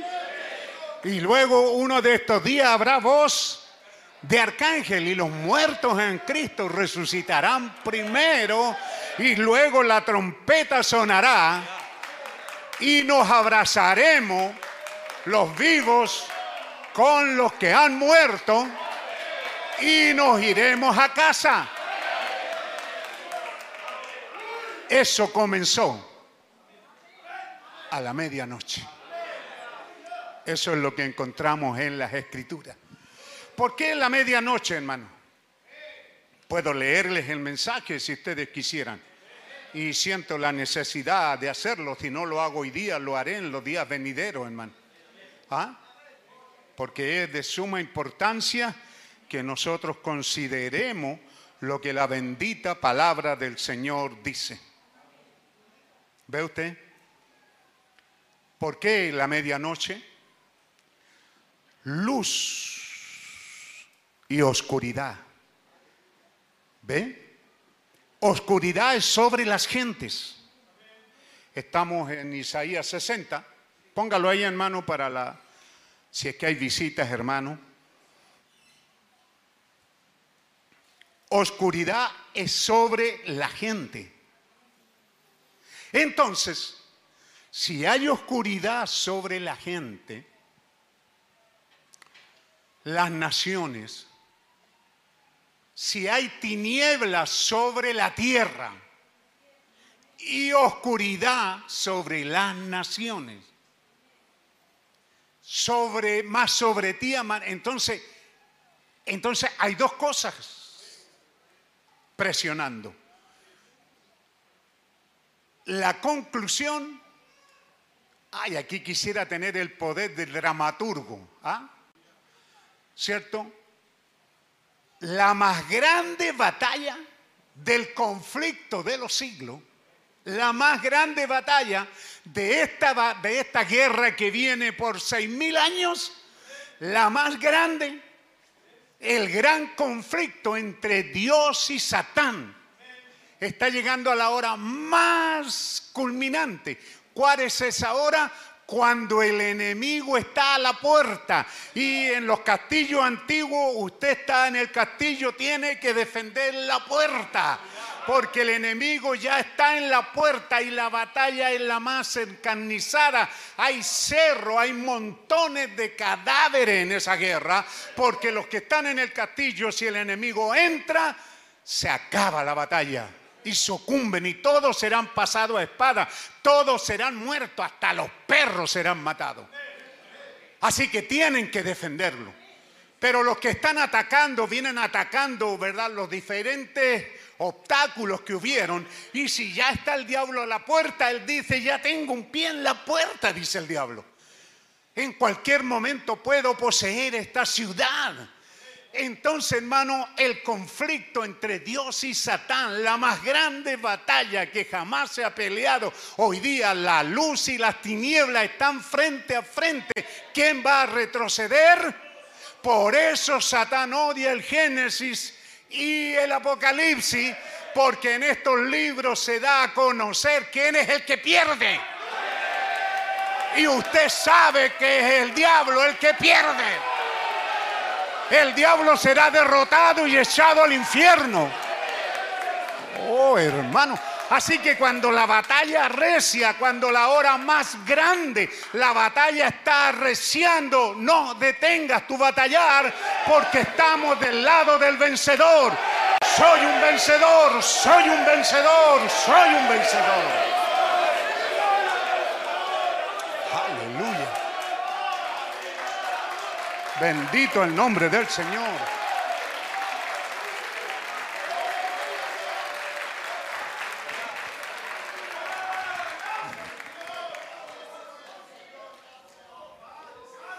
En medio de la oscuridad. Entonces cuando suena más dulce, más hermosa, las notas del saludo, shalom, novia de Cristo. Y shalom significa paz a vosotros. ¿Ah? La batalla terminó. Es un anuncio estamos enfrentándonos con ambas cosas en esta hora, oscuridad y luz. El mundo está en uno de los tiempos más caóticos de oscuridad que alguna vez estuvo. ¿Ve? Y sin embargo está de nuevo también la bendita luz resplandeciente como nunca en la historia del mundo las dos fuerzas, la oscuridad más grande que nunca ha inundado la tierra, pero también la luz está haciéndose notar. Y la diferencia es como fue en el principio cuando había densas tinieblas sobre la tierra y el Espíritu de Dios se movía sobre las haz de las aguas y dijo, sea la luz. Y separó Dios la luz de las tinieblas. Y yo creo que ahora mismo estamos viviendo esa hora de nuevo. Entonces, hermano, cuando yo voy, cierto, a toda velocidad por la ruta de este mensaje, tengo que cambiarlo. ¿Se fija? Pero que iba tan bueno, hermano, ya casi nos vamos en el rapto esta mañana. Sí, pero esa pertenece a Dios. No es cuestión de fanatizarnos ni emocionarnos. Entonces tenemos que regresar. Vea usted cómo fue allá en el principio. ¿Ve? Entonces ve. ¿Ve la iglesia? La razón que yo dije chalón es porque eso es paz de Dios. Eso es lo que quiero traerles a ustedes en esta mañana. Y yo no sé cuándo terminaremos, si en el mensaje de Año Nuevo. Yo espero que cada predicador que tome parte, si hacemos ese culto de Año Nuevo, hable de esto, de tomado de diferentes inspiraciones pero del mensaje. ¿Ve? Quiero invitarlo a no mirar hacia atrás, sino mirar hacia adelante. Mirar hacia adelante que yo les estoy diciendo que de acuerdo a la Biblia, si venimos del mensajero de la tarde, tuvimos la hora de la tarde, pasamos a la medianoche, pero yo les estoy diciendo que más adelante hay un amanecer de un nuevo día pero es, dijo él allá, más adelante. Yo le digo, ¿será hoy día? Hacia el amanecer de un nuevo día, en donde hay algo grande que está delante de nosotros. ¿Ah? En donde los años han sido el gozo de lo que hemos esperado. Ve el cumplimiento de lo que hemos esperado, la apremiante luz roja de su venida. Ahora podemos verla abriéndose paso en el horizonte. La esfera horizontal. Ese es el reto para jóvenes y señoritas el, la amanecida del 25. ¿Creen que van a aguantar? Pues dicen, no, hermano, nos vamos a amanecer. ¿Creen que van a aguantar? Digo los jóvenes porque todos los viejos estamos invitados. Y si este viejo aguanta, habrán otros que aguantarán conmigo. Así que será tiempo de recreo para los niños. Así está considerado, ¿verdad? Estoy hablando de ahora, del jueves, el viernes. ¿El viernes? El viernes nos vamos a las 5 de la tarde del campo. Y ahí van a tener los niños su, su, su jolgorio, su alegría, su correr, su jugar y también los jóvenes. ¿Hasta qué hora? Tipo 3 de la mañana. Ducharse. No ponerse eterno porque estamos en el campo. Pero ¿qué tal si comenzamos a ver el amanecer de un día? ¿Ah? Y después todo el día duerme si quieres, estoy hablando de lo natural. Pero vamos a tener esa experiencia de ver el amanecer de un nuevo día. ¿Ah? De los cambios que hay en la noche con la mañana. Ojalá, porque si el campo no podemos apagar la luz ahí, Es como cuando usted al campo y le llenan de luz, hermano, y usted está con luz por todas partes, se, acuesta y está lleno de luz por fuera. Y si viene para el campo va a estar. ¿Ah? No puede ver ni las estrellas con tantas luces encendidas. Aviso por si acaso. ¿Ah? Hacia el amanecer de un nuevo día, en donde algo grande está delante de nosotros. Aleluya la apremiante venida de la gran luz y ahora podemos verla abriéndose paso sobre el horizonte. Sobre la esfera horizontal está abriéndose paso entre lo mortal y lo inmortal. Entonces, cuando tenemos el mensaje de la medianoche, ¿ah? ¿no es que hay un falso por ahí? Que dice que, que William Brown, lo mismo que estoy diciendo yo hoy día, pero él lo está llevando agua para su molino. Él dice, no, el profeta ya murió y el profeta vivo soy yo. Yo soy el de la medianoche. Y yo le dije a los míos, oye, pero nosotros tenemos el de la mañana, ese tipo ya también pasó. Qué rico es andar avisadamente, ¿verdad? Amén.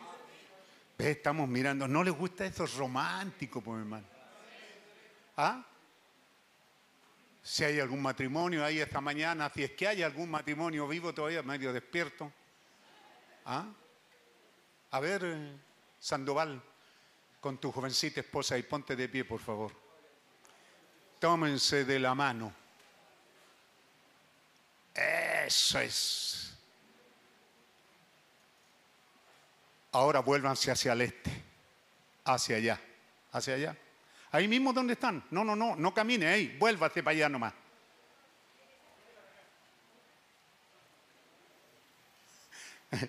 Está igual que yo, se nos pierde hasta, la, hasta, los puntos cardinales ya. ¿Ah? ¿Qué te parece, viejito, estar mirando hacia la esfera, hacia el horizonte, la esfera oriental? Abriéndose paso allá en la eternidad entre este cuerpo cansado y envejecido, hermana Adriana, hermano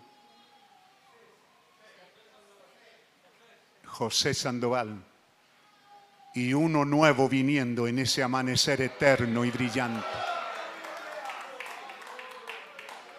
Cuando esta, esta ropa vieja la tiremos al ropero, esta casa, y tomemos una eterna. ¿Sueños? ¿Cuentos? ¿Fábulas? No, esto es así, dice el Señor. Es la palabra de Dios para esta hora. Gracias, hermano Sandoval, hermana Adriana. Disculpen la molestia. Tomen asiento. ¿Ah? Entre una tierra enfermiza y moribunda, un mundo angustiado y un día resplandeciente de una vida inmortal. Entre este cuerpo moribundo, mortal, a un cuerpo inmortal y que nunca pasará. Sí, abrazos, besos, chalón. Es el tiempo de luz viniendo a los creyentes. Pero se da cuenta que en medio de este tremendo gozo, pudiéramos seguir en esto y, listo, nos vamos, hermano. ¿No lo cree usted?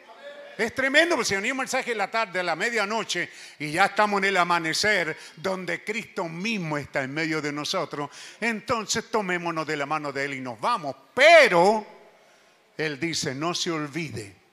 ¿Cómo dice? Isaías 61 y 2, hermano. Yo lo sé, usted lo sabe, pero rico, leámoslo de nuevo. No se apure, no lo tragante así. Saboreelo en la boca. Levántate y resplandece porque ha venido tu luz. Y la gloria de Jehová ha nacido sobre ti. Sobre mí, Señor. Sí. Aleluya. ¿Puedes creerlo? Y el versículo 2. Porque he aquí, tinieblas cubrirán la tierra y oscuridad las naciones.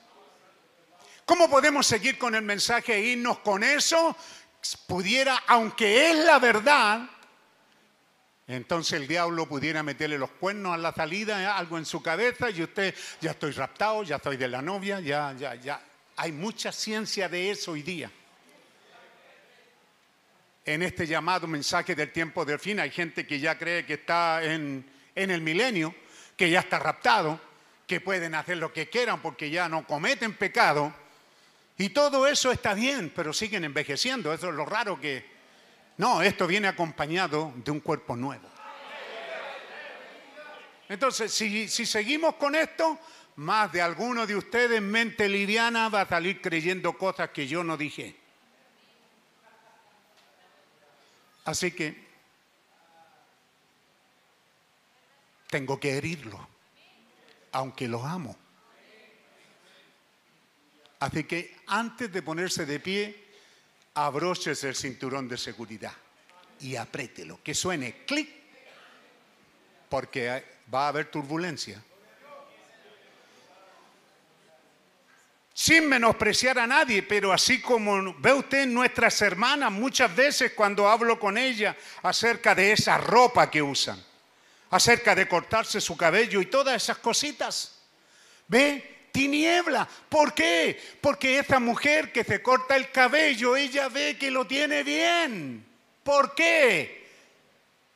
¿Por qué siente que está bien? Cuando está mal. ¿Por qué le llama bueno a lo malo? Porque está en tiniebla. Ah, ve que ahora la herida empieza. Y podemos decir amén a esa verdad. Porque puede ser sanidad para alguien.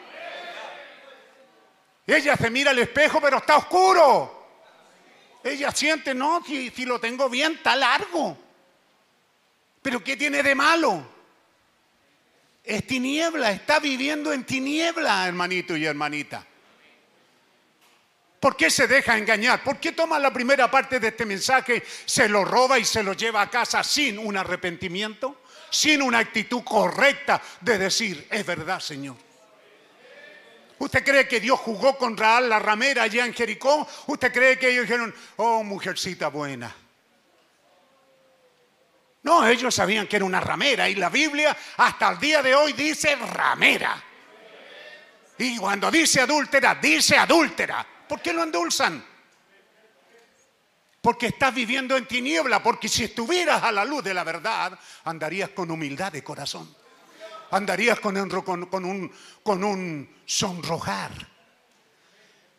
Allá atrás, hace 40, 50, 60 años atrás, usted le veía que a la muchachita se le veía el borde de la enagua y se ruborizaba, se sonrojaba. ¿Qué es eso? ¿Qué significaba eso? ¿Ah? No, pero ustedes no, mujeres, ¿qué significaba eso? vergüenza. ¿Sí? Oh, vergüenza. Y corría a algún lugar y a subirse. Porque las enaguas antiguas, ¿cierto? Traían ese borde de... ¿Ya, pues, hermano Irene? Oye, ¿qué contestan ustedes?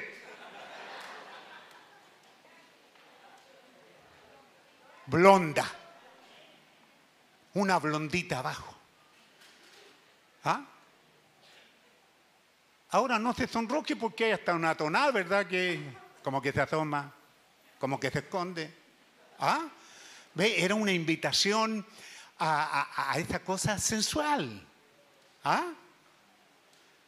Hasta la tonal lo está diciendo, o sea, no eran tontos nuestros cantantes. o qué sé yo, compositores o como quiera llamarlo, en este Chile querido. Amén. Pero hoy día usan vestido corto y ¿qué tiene de malo? Y más encima le hacen cara al pastor y a la iglesia. ¿Y qué? Sin vergüenza, pecaminosa. ¿Por qué? Porque no puede haber una luz si no hay oscuridad. Y Dios quería que usted supiera lo que es la oscuridad. ¿Ve ustedes mujeres? Todas esas cositas. ¿Y qué de ustedes hombres? ¿Ah? Y yo estoy hablando con gente buena, me siento a la mesa con ellos, son buenas personas, son personas agradables. Pero no puedo entender cómo ellos no pueden captar ¿Ah? Yo les predico y les predico y regreso al siguiente año y en vez de verlos mejor, están peor. Continúan acortándose sus vestidos, usando vestidos ajustados, mostrando sus interiores, coqueteando. ¿Ven?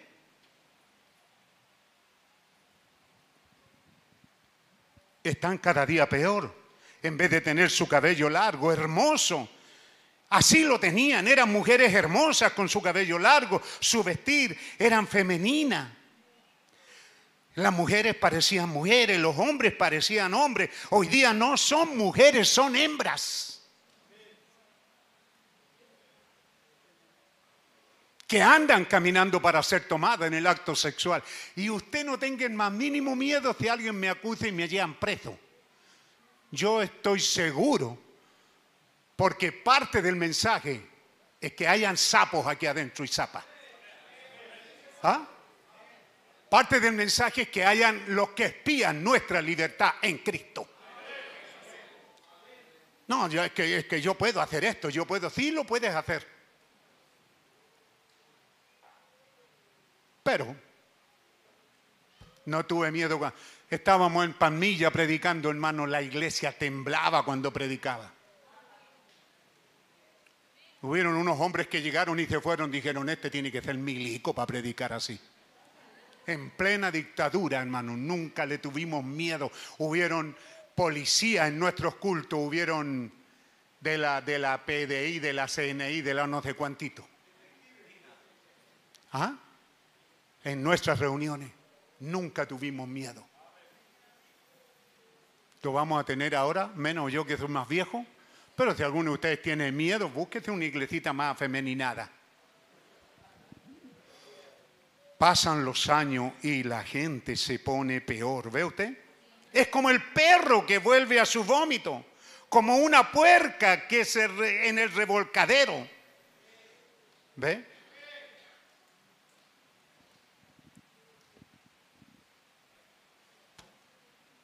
Mente tan corrupta, aún aquí dentro de la iglesia, hermano, que no saben diferenciar entre una cosa y la otra.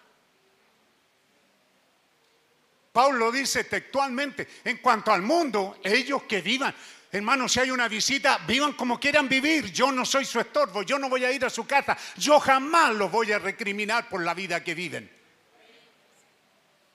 Pero estoy hablando con creyentes que un día juramentaron vivir una vida consagrada para Dios y ser creyente.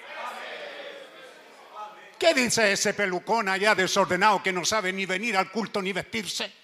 Pero entra aquí como diciendo, pero es que esta es la casa de Dios, yo puedo venir. Sí, pero ahí hay una foto de cómo es que debe de venir a la casa de Dios, donde el santuario, entender que esta es una puerta del cielo, es casa de Dios y puerta del cielo, un lugar donde Dios viene para hablar con sus hijos. Quiere ir a un baile, hay lugares de baile. Quiere ir al estadio a jugar fútbol, anda al estadio. Cada cosa tiene su lugar. Y esta es para adorar a Dios, para bendecir a Dios y para hablar su palabra. ¿Por qué será que algunos vienen y se enojan y yo no, yo no me enojo? Si tengo que ir, qué sé yo, a una iglesia católica porque un, un amado hermano ha perdido su papá o alguien, y lo acompaño, voy a la iglesia católica y ahí está todo el ritual y un montón de mentiras y no me enojo. Si estoy en casa ajena. Esa no es mi casa, ese hombre es dueño, se cura de decir lo que se le ocurra. Él, yo estoy ahí acompañando a mi hermano, a mi hermana o a algún pariente. ¿Ah? Pero no voy a ir a poner orden en esa iglesia. ¿Y por qué algunos patudos quieren venir a poner orden aquí? Solo que tarde se dan cuenta que aquí hay alguien que no deja que esas cosas sucedan. ¿Ah? Los que ensucian vuestros convites. tratan de meterse en nuestra fiesta. Cuando Primera de Corintios, cuando está hablando de ese pecado de fornicación, ni siquiera de adulterio, fornicación Pablo dice, ni te sientes a la mesa a comer con él. No con los fornicarios del mundo, el mundo está lleno de eso. Te sientas en la micro con fornicarios, adúlteros, de toda clase, no es problema. Entra a un restaurante, a una fuente soda y comes con toda esa gente, no es problema. Pero cuando son creyentes que se arrepintieron, se bautizaron aquí, y luego participas con ellos, entonces eres partícipe de eso. Lo leímos hoy día o ayer. ¿Ah? Cualquiera que se extravía y no persevera en la doctrina de Cristo no tiene a Dios. El que persevera en la doctrina de Cristo, ese sí tiene al Padre y al Hijo. Si alguno viene a vosotros y no trae esta doctrina, no lo recibáis en casa ni le digáis bienvenido. Ellos vienen con la palabra, ay, se queden cristianos y aman. Sí, Señor, amamos. Ah, pero no tengo por qué aceptarte en mi mesa.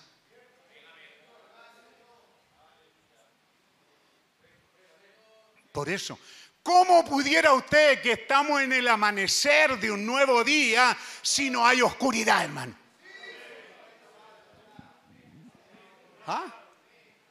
Entonces estamos en un mundo oscuro.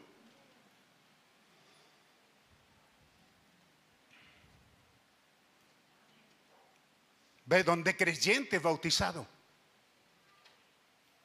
Yo no sé si usted ha visto el perro. El perro vomita ahí en pastito, ahí deja el vómito, después va y se lo come. Y perro es gentil, porque los judíos no hacen eso.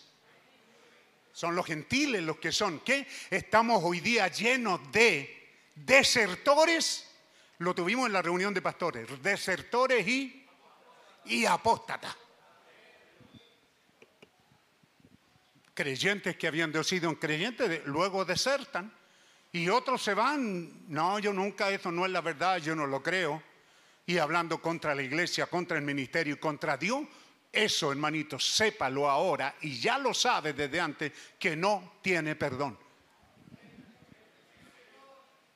Yo puedo ver una mujer adúltera en la Biblia que fue perdonada.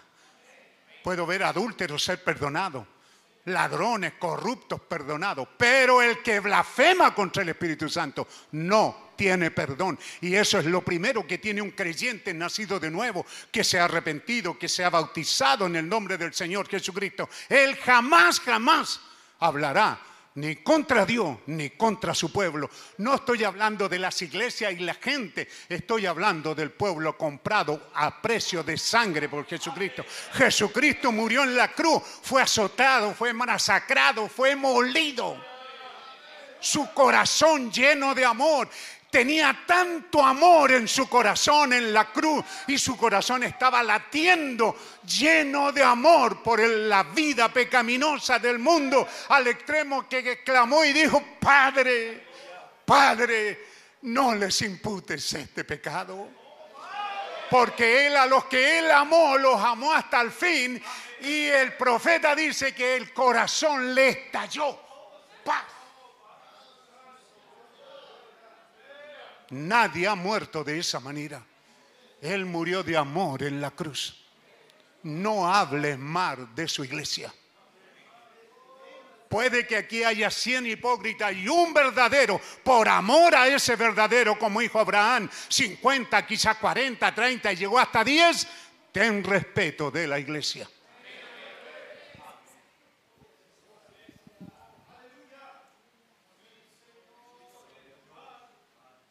Hay algo que anda mal. Fíjese en los hombres hoy día. Usted ya no encuentra en los hombres esa cosa auténtica de hombre. En las mujeres no encuentra esa cosa auténtica de mujeres. Ya, ya las mujeres no tienen esa delicadeza femenina que tenían antes. Es lo que ahora le hacen gallito al marido. ¿Y qué? Dos sierras eléctricas peleando y con razón se matan. No hay delicadeza. Dios no le está pidiendo nada más a la mujer que actúe como tal, como mujer. Y ustedes, hombre, con esa sensatez, a ver si, si, si hallo la palabra, ¿ah? esa autenticidad en los hombres. ¿No les gusta eso? No? ¿Ah? Hombre auténtico, usted lo ve, este auténtico. Porque de repente para ahí un muchacho y, no, este no tengo idea que es ambiguo. ¿Ah? ¿Es hombre o es mujer? Y hay otros que parecen más monos que hombres. ¿Por qué no ser auténtico? Si el Espíritu de Cristo vino para regresando a nuestra condición de mujer y de hombre. ¿Ve la oscuridad? Podemos leer, si quiere, eh, segunda de, Timoteo 3, es segunda de Timoteo 3. Ve, mire usted, parece ser, hay, hay algo entre los hombres. Los hombres no parecen serlo, no parecen tener ese toque masculino. ¡Wow! ¿Qué le parece, hermano? Deje esto quieto por ahora. Ponga atención aquí. Mujeres, ¿qué es lo que dijimos? No tienen esa autenticidad. Hombres, hoy día, usted no encuentra esa autenticidad en los hombres. No encuentra ese toque masculino. Y en las mujeres no encuentra ese toque femenino. ¿Ve? Ya los hombres no son hombres. Vea usted los zapatos de los hombres. Son como de las mujeres. Hasta los compran de color morado todavía y las mujeres unos zapatos feos y que parecen zapatos de hombre. En un mensaje tan glorioso, cierto que pudiéramos habernos ido al cielo, pastor, yo le no le pago los diezmos, le pago el 50% si sigue con esa predicación. Pero no, tenemos que volver a esta. Sin diezmo y sin ofrenda, esta es la verdad. No estamos aquí por ganancia, hermano, estamos para predicar la verdad del Evangelio. ¿Ve usted? Ya los hombres no parecen formidos. Mire cómo andan, mire su vestimenta, mire su manera de ser. Todo es una perversión. La mujer quiere cortarse cada día más el cabello y actuar como un hombre. Los hombres quieren actuar como las mujeres. Y todavía así uno puede hablar con ellos. Y son buenas personas. Personas agradables, amigos, son sociables. ¿Qué es lo que está causando esto, pueblo de Dios? Esa densa oscuridad sobre las gentes, esa tiniebla sobre las naciones, es lo que lo está causando. Entonces, si hay algo que le dolió, ¿es verdad? ¿Es verdad? ¿Estamos en esa oscuridad? Tiene que buscar, hermanita, la luz del Evangelio de Cristo para mirarse al espejo. Hemos tenido bodas y en las bodas vienen invitados y algunas vienen mostrando toda su pierna hasta los interiores casi. Y hay que mandarles a vestir y se enojan. ¿Eh? Pero esto es público. ¿Ah? ¿Cómo puede ser que a uno... Y le hemos dicho en amor, Usted viene aquí para bendecir a su amigo, pariente que viene a, tomar la bendición de las bodas. Esta no es pista de baile. No es un lugar para ir a enamorar, para ir a adulterar, fornicar. No, esta es la casa de Dios. Es mucho que vista apropiado a ello. Y se lo digo a ustedes porque ustedes a veces, alguien se casa y no le dicen a esa persona. que no debe de venir a ensuciar una ceremonia donde dos jóvenes no vienen para casarse, allá en el civil se casaron. Aquí vienen para unir sus vidas en el santo estado del matrimonio. ¿Le quedó claro? En el santo estado del matrimonio. Y no me pida usted que lo case si no está viviendo a esa estatura, si no es creyente. No, que somos, pastor, mi hija se va a casar con un mundano ya, yo necesito hablar con él. Y ahí están temblando, ¿qué le irá a decir el pastor? Todo lo que le digo, ¿es usted creyente? Cree en Dios porque vaya y cásese por el civil y está casado. Usted también, hermanita descarriada. No le digo así, pero usted también. Vaya y cásese por el civil y tiene su libreta y está casada. ¿Por qué le busca la camorra a Dios y a mí su ministro? Con que yo los case si no son creyentes. Tiene que ser creyente. Una muchachita del mensaje se casó con un, usted sabe, universitario, así todo quebrado.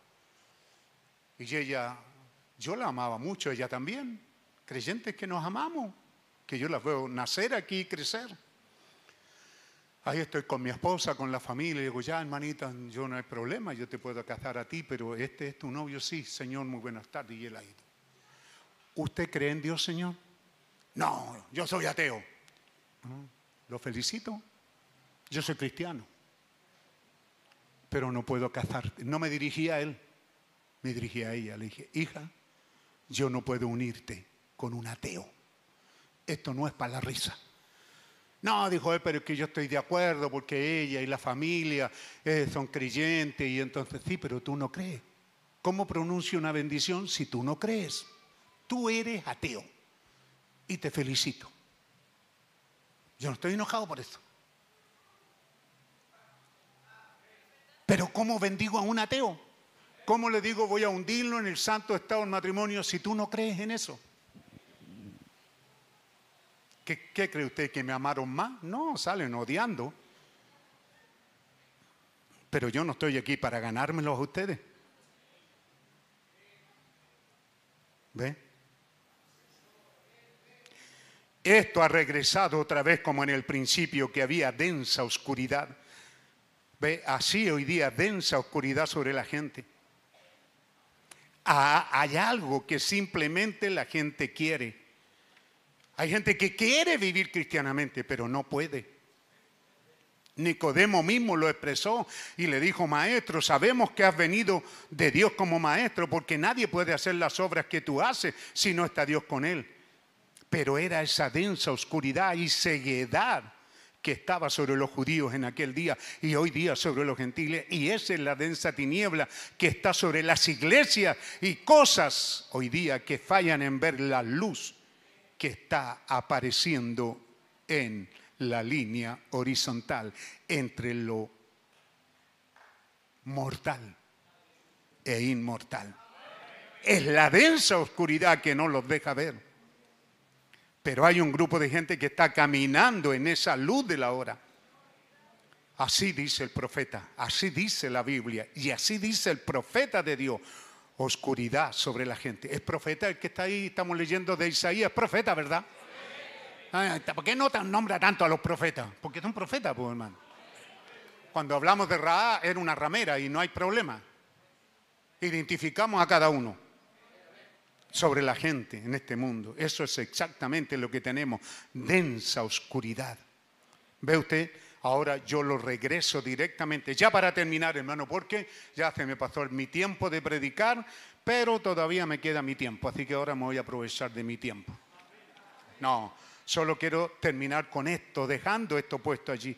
No es extraño que el Papa de Roma saliera de Roma por primera vez para ir a Jerusalén? Nunca, nunca en estos dos mil años de cristianismo un papa fue a Jerusalén. Pero fue en diciembre de 1963 cuando el papa salió de Roma para ir a Palestina para que se cumpliera la escritura, no sé dónde lo dejé por ahí anotado, ¿ah? Eh eh, eh, eh, eh,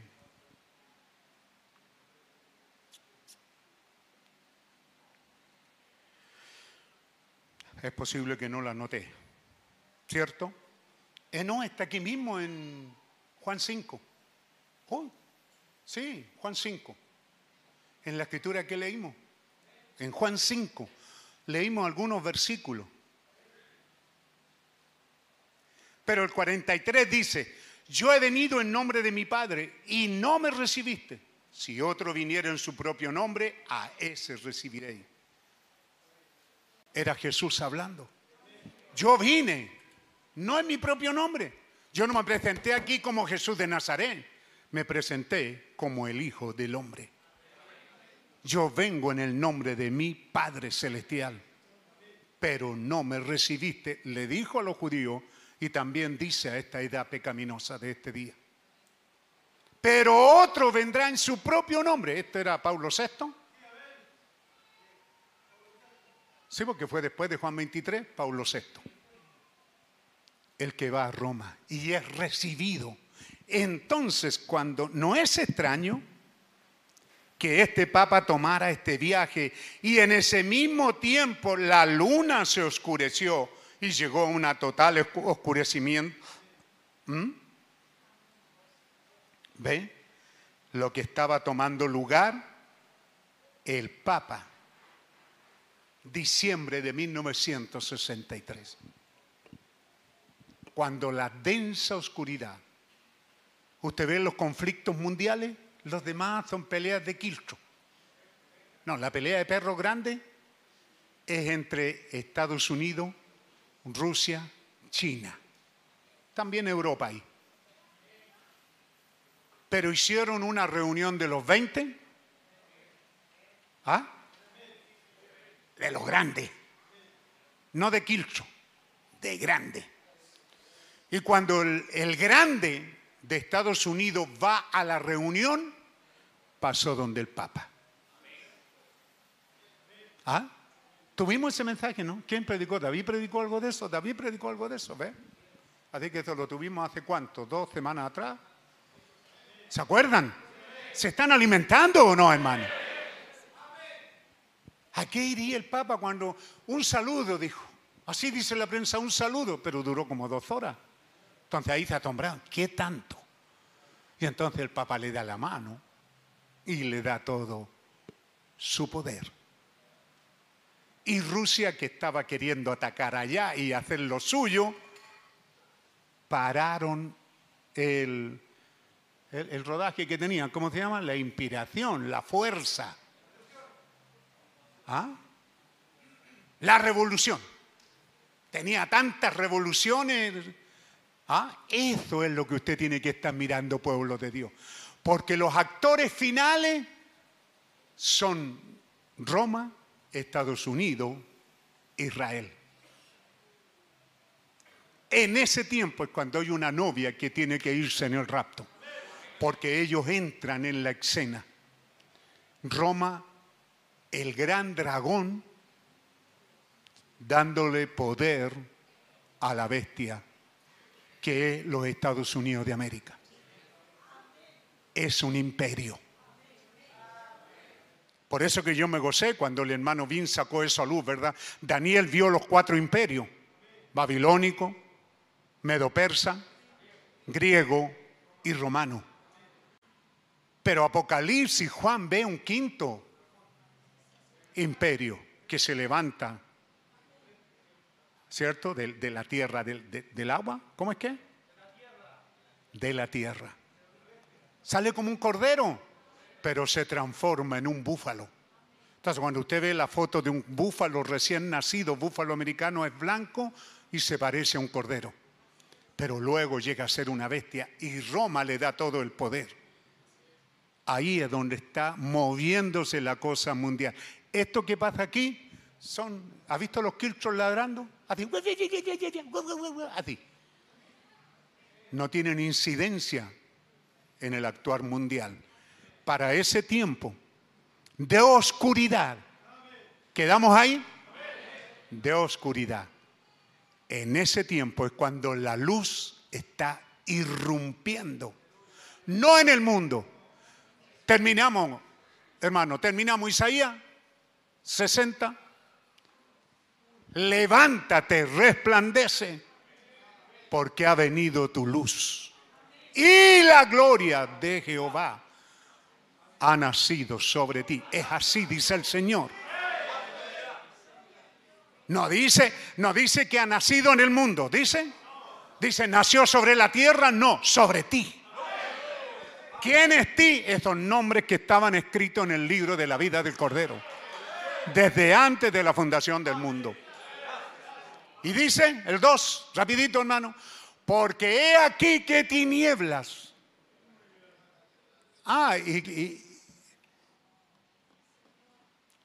nos faltó segunda de Timoteo. Lo leemos, segunda de Timoteo y regresamos aquí y nos vamos. ¿Me dan esos minutitos? No, no predico, solo lo leemos. Segunda de Timoteo 3. Segunda de Timoteo 3. también debes saber esto. Pueblo de Dios, ¿está oyendo? ¿Lo está leyendo? ¿Dicen amén? ¿Qué es lo que debes saber? Que en los postreros días vendrán tiempos peligrosos.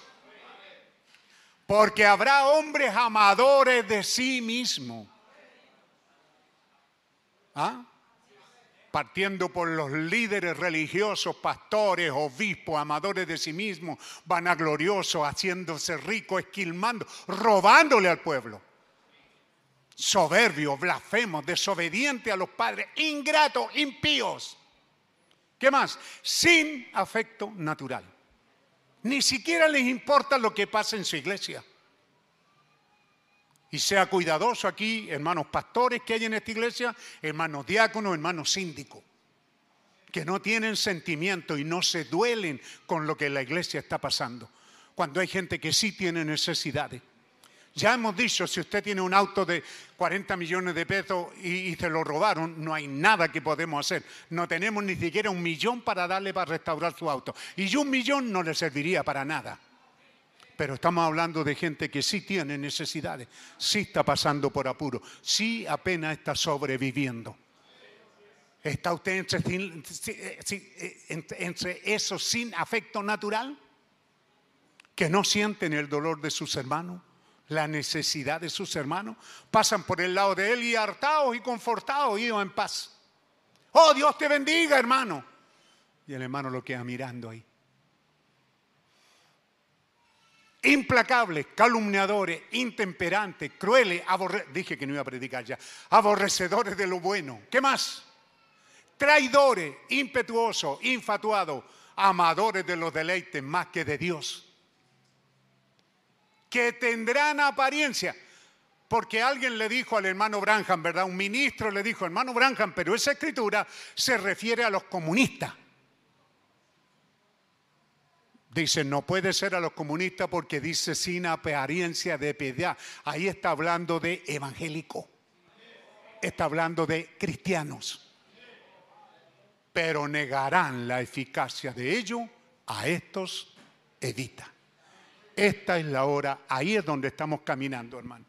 En medio de una oscuridad, en medio de cuando el Evangelio ha sido pisoteado por la misma gente que debió de haberlo predicado y vivido y honrado pero usted es llamado para ello.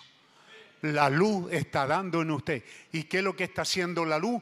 Empujando las tinieblas empujando las tinieblas, sacando el pecado, sacando los malos hábitos, sacando las malas costumbres, sacando el participar de lo malo. ¿Qué está haciendo la luz? Ayudándolo porque la luz es victoriosa. Cuando Dios dijo allá, había tinieblas sobre la tierra y Dios dijo sea la luz, la luz ello fue hecho fuera a la oscuridad. ¿Está seguro de ello? Sí, Señor. Esta apatía, esta indiferencia, esta, a ver, deme alguna enfermedad de estas locuras, esta ceguera, estas diabetes, estas depresiones, tienen que salir porque la luz está entrando. Amén. ¿Hay alguna enfermedad que usted cree que no ha podido salir? La luz está entrando tome y recíbala en esta hora. La luz está empujando, la luz está empujando, la luz está haciendo fuerza en esta hora. Y hay vidas cristianas que están viviendo vida incorrectamente. Bendito sea Dios. Qué inspiración, ¿verdad? Qué inspiración.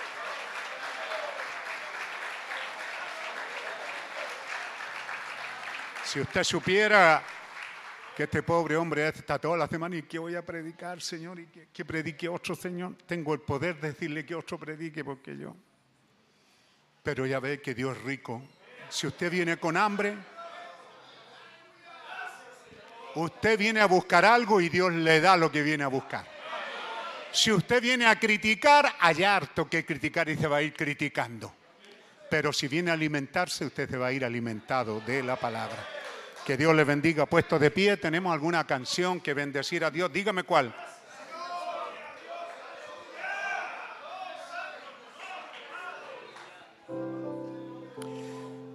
Gracias te damos, Señor. Bendito sea tu nombre. Te adoramos, te bendecimos. Te damos las gracias, Señor. Lugar santo. Gracias te damos, Señor, por ser hallados en este lugar santo, Señor. Gracias por entrar aquí y sentir tu presencia. Gracias por entrar aquí donde el gozo del Señor llena mi vida. Gracias, Señor, porque me voy alimentado, fortalecido, nutrido y vencedor. Gracias, Señor. Alabado, bendecido sea tu santo nombre. Dele las gracias a Dios. Bendiga a Dios. Puesto de pie, levante su mano, dígale aleluya, dígale amén, dígale lo que está en su corazón, dígale algo bueno, dígale Jesús te amo, Jesús te bendigo, Jesús te adoro. O siga la adoración y la alabanza. Amén. Tu instrumento quiero ser. En tu alabanza quiero vivir. A tus pies permanecer. Aleluya, Y sin aleluya. reservas entregarme. Adorarte es mi placer. y mi voz quiero soltar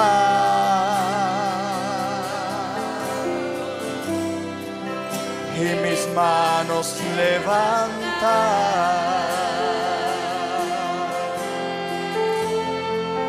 Quiero darte adoración, poder rendirme a ti, Señor. En tu presencia quiero estar.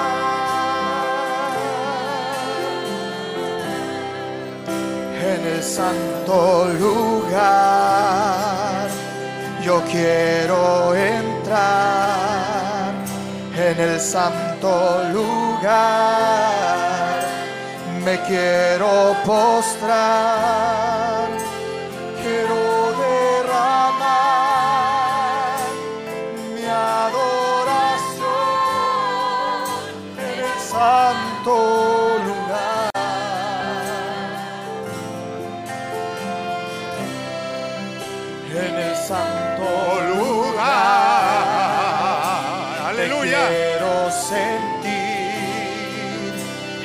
santo lugar. Te quiero servir. Quiero entregar mi corazón en el santo lugar.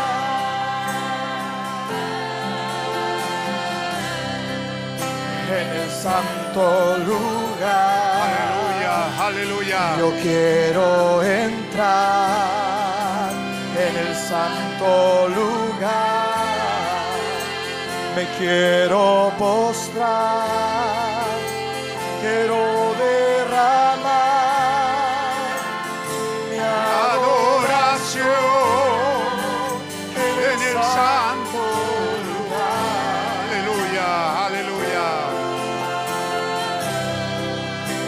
en el santo lugar. Te quiero sentir en el santo lugar. Te quiero servir. Quiero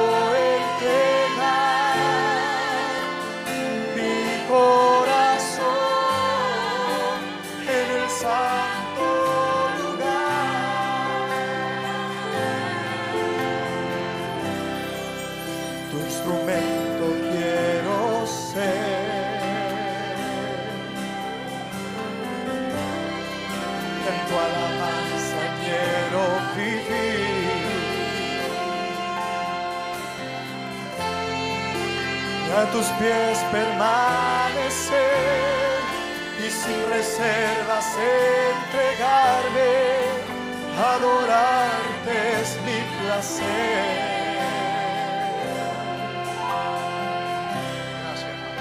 y mi voz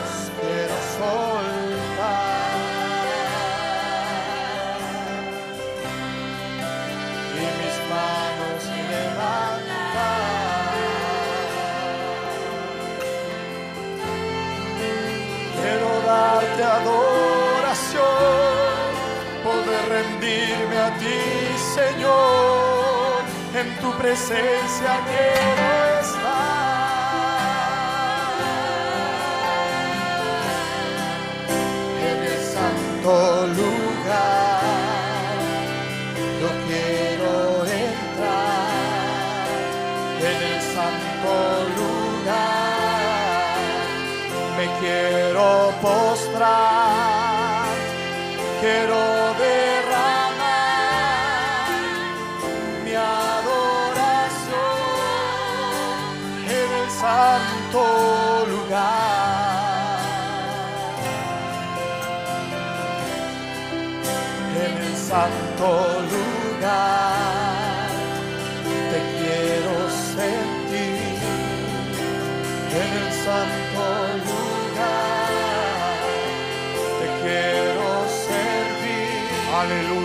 Aleluya, aleluya,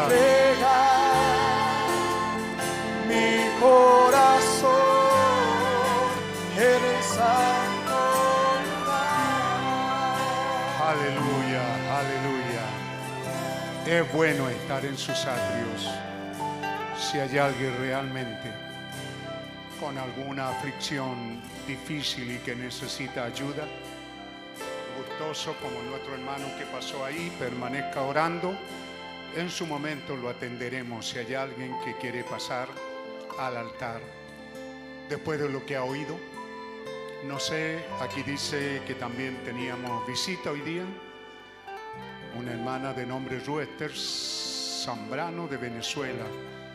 Lleva una semana en Chile. Ella es una creyente bautizada también. Manuel Pérez de Venezuela, cuatro años en Chile. Le damos la bienvenida. ¿Puede levantar su mano por ahí para saber quiénes son? Muy bienvenido. Dios les bendiga. Amén.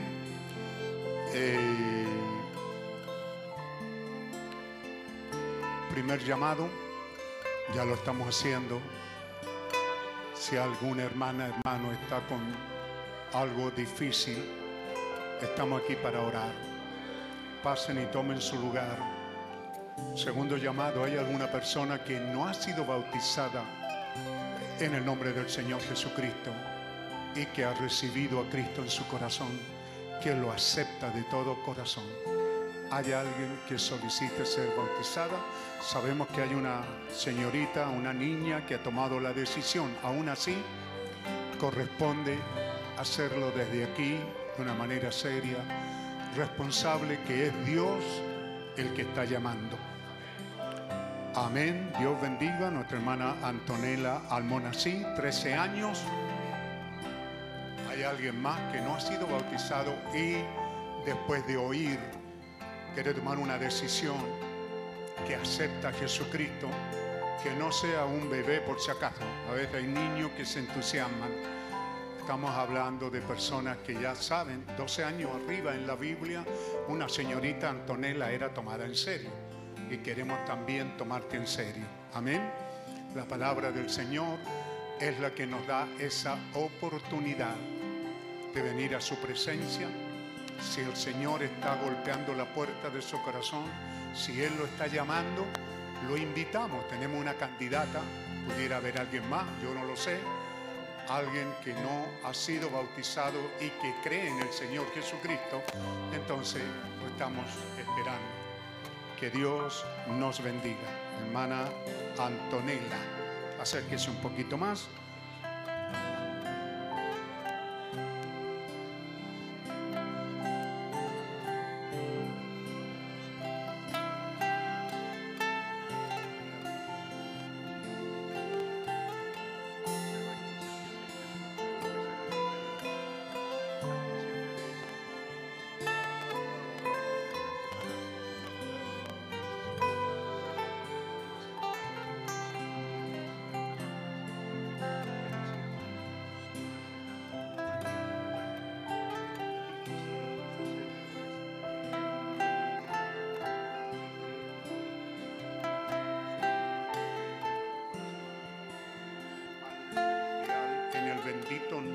Señor Jesucristo, como tu siervo aquí, tomo la confesión de tu Hijo. Ella ha tomado esta decisión libre y soberana de tomar tu nombre en las aguas del bautismo. Ella está peleando una dura batalla, una fuerte y terrible batalla, porque ella tendrá que vivir cristianismo real y verdadero. Y tendrá que en su casa llamar a las cosas que son que son no es no y lo que sí es sí, lo que es bueno es bueno y lo que es malo es malo. Ella se está parando de tu lado en esta hora. Y es posible que le toque un camino duro, ojalá que no. Deseamos, Señor, que tú estés con ella, pero tomamos su confesión y ahora la enviamos para ser bautizada, hermana Antonella, como un ministerio apostólico aquí vindicado por la santa palabra de Dios y la columna de fuego acepto tu rendición a Dios y tomamos esa confesión y ahora te bautizamos en el bendito nombre del Señor Jesucristo para perdón de pecado y para que recibas el don del Espíritu Santo. Que Dios te bendiga.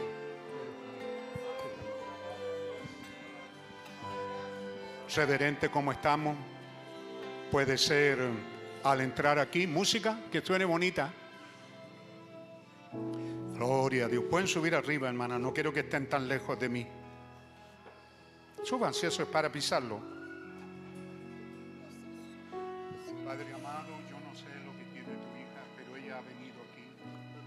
Ha oído tu palabra. Y ella cree que tú puedes hacer lo que ella te pide. Ella cree que tú tienes poder para hacerlo y que quieres hacerlo. Yo no sé lo que quiere y lo que le ha impedido hasta ahora recibir lo que viene a buscar. Como tu siervo aquí oro por ella.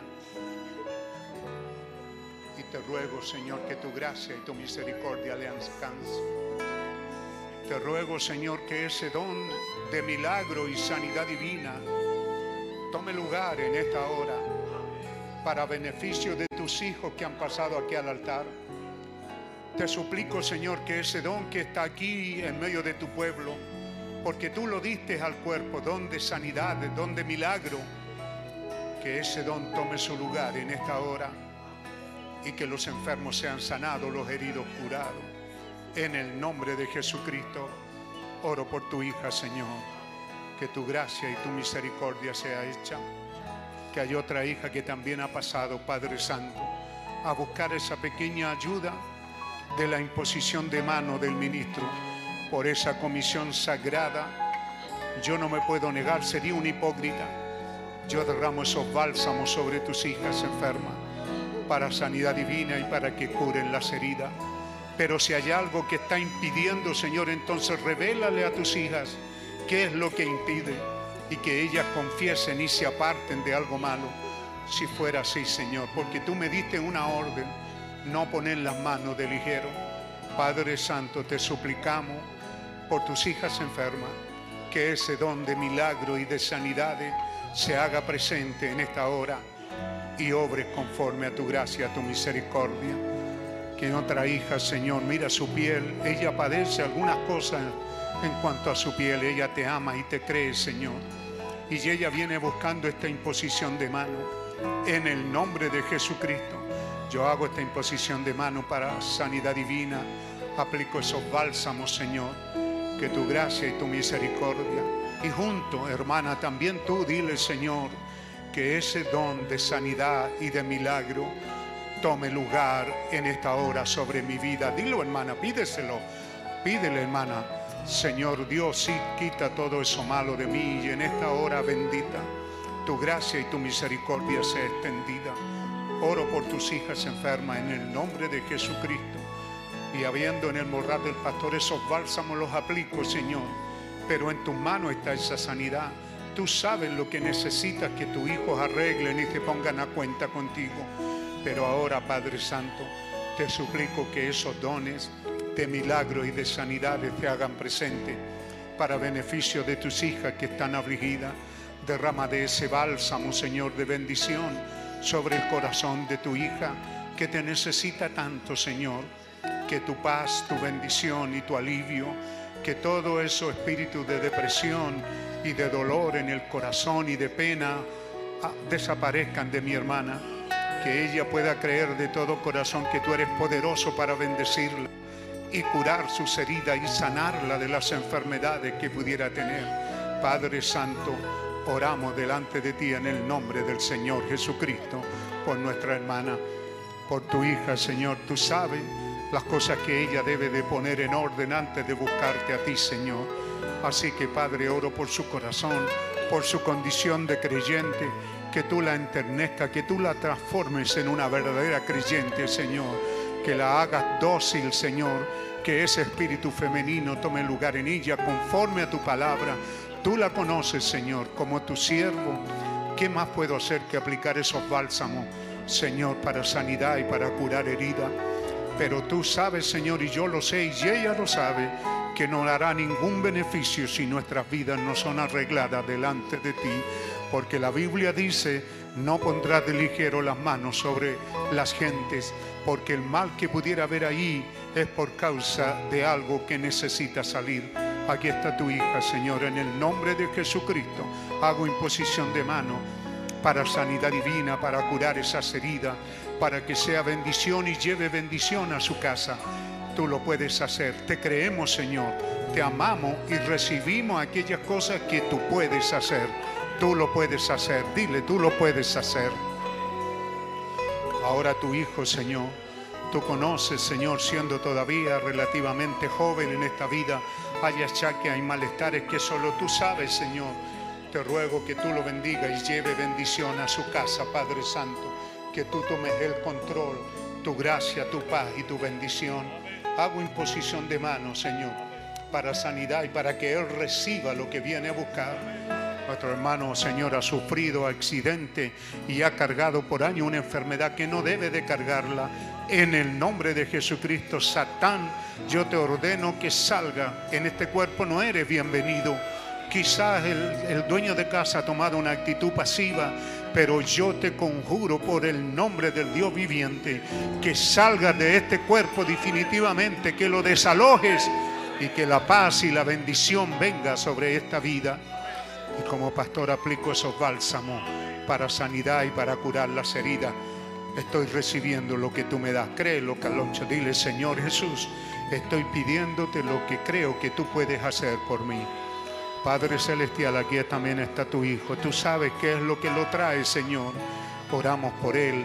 Hago imposición de manos, Señor como tu siervo con este ministerio apostólico, Señor, y aplico los bálsamos para sanidad y para curar las heridas, y que tú eches fuera todo demonio que atormenta esta vida y que sea libre en el nombre del Señor Jesucristo. Tú conoces a cada uno de los tuyos y sabes su necesidad. Tú eres más poderoso que esos demonios que han tomado el control en la puerta. La batalla está a la puerta pero vencerá al que tú alimentes más. Ese es el que vencerá. Así que Señor, saca todo razonamiento. Este es un hombre que razona, que conoce, seguramente que te ama, Señor. Pero permite que tu gracia tome lugar en su vida y que tú salgas triunfante. Que así sea, Padre Santo. En el nombre del Señor Jesucristo, hago imposición de mano sobre este tu Hijo, Señor. Y tú le des lo que Él viene a buscar. Él cree que tú puedes hacer con Él lo que prometiste que harías en el nombre del Señor Jesucristo. Que así sea. Recibe, hermano, lo que vienes a buscar como un ministerio apostólico aquí por una comisión sagrada. Yo hago imposición de mano y aplico esos bálsamos para sanidad y para curar las heridas. Que así sea hecho en el nombre del Señor Jesucristo. Que puedas recibir lo que vienes a buscar.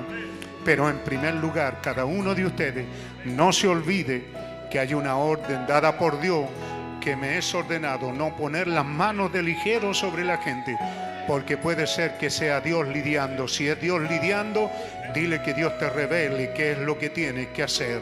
Ordena tu vida conforme al Evangelio. Así dice su palabra. En el nombre de Jesucristo hago imposición de mano y aplico esos bálsamos para beneficio de tus hijos. En el nombre del Señor Jesucristo. Recibe lo que Dios ha prometido.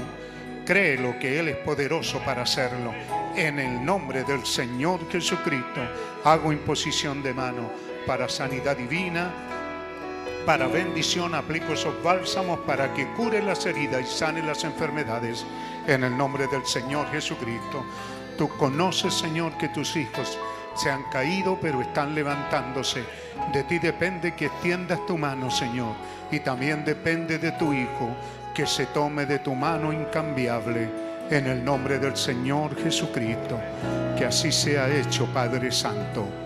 Amén, amén. Gloria a Dios.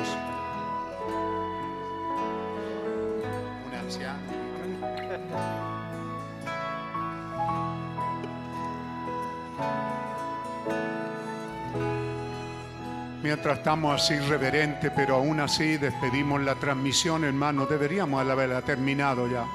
Que no se haga largo el culto por, por tramón, la transmisión. Hay unos hermanos que han sido bautizados y que no he orado por ellos. Si están aquí, pudieran pasar.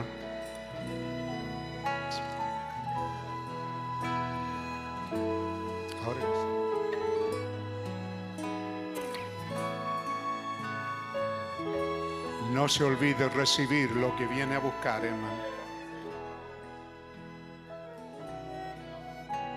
Aquí. Pueden hincarse aquí nomás, hermano. Hínquese ahí, no vuelto para allá. Hínquense.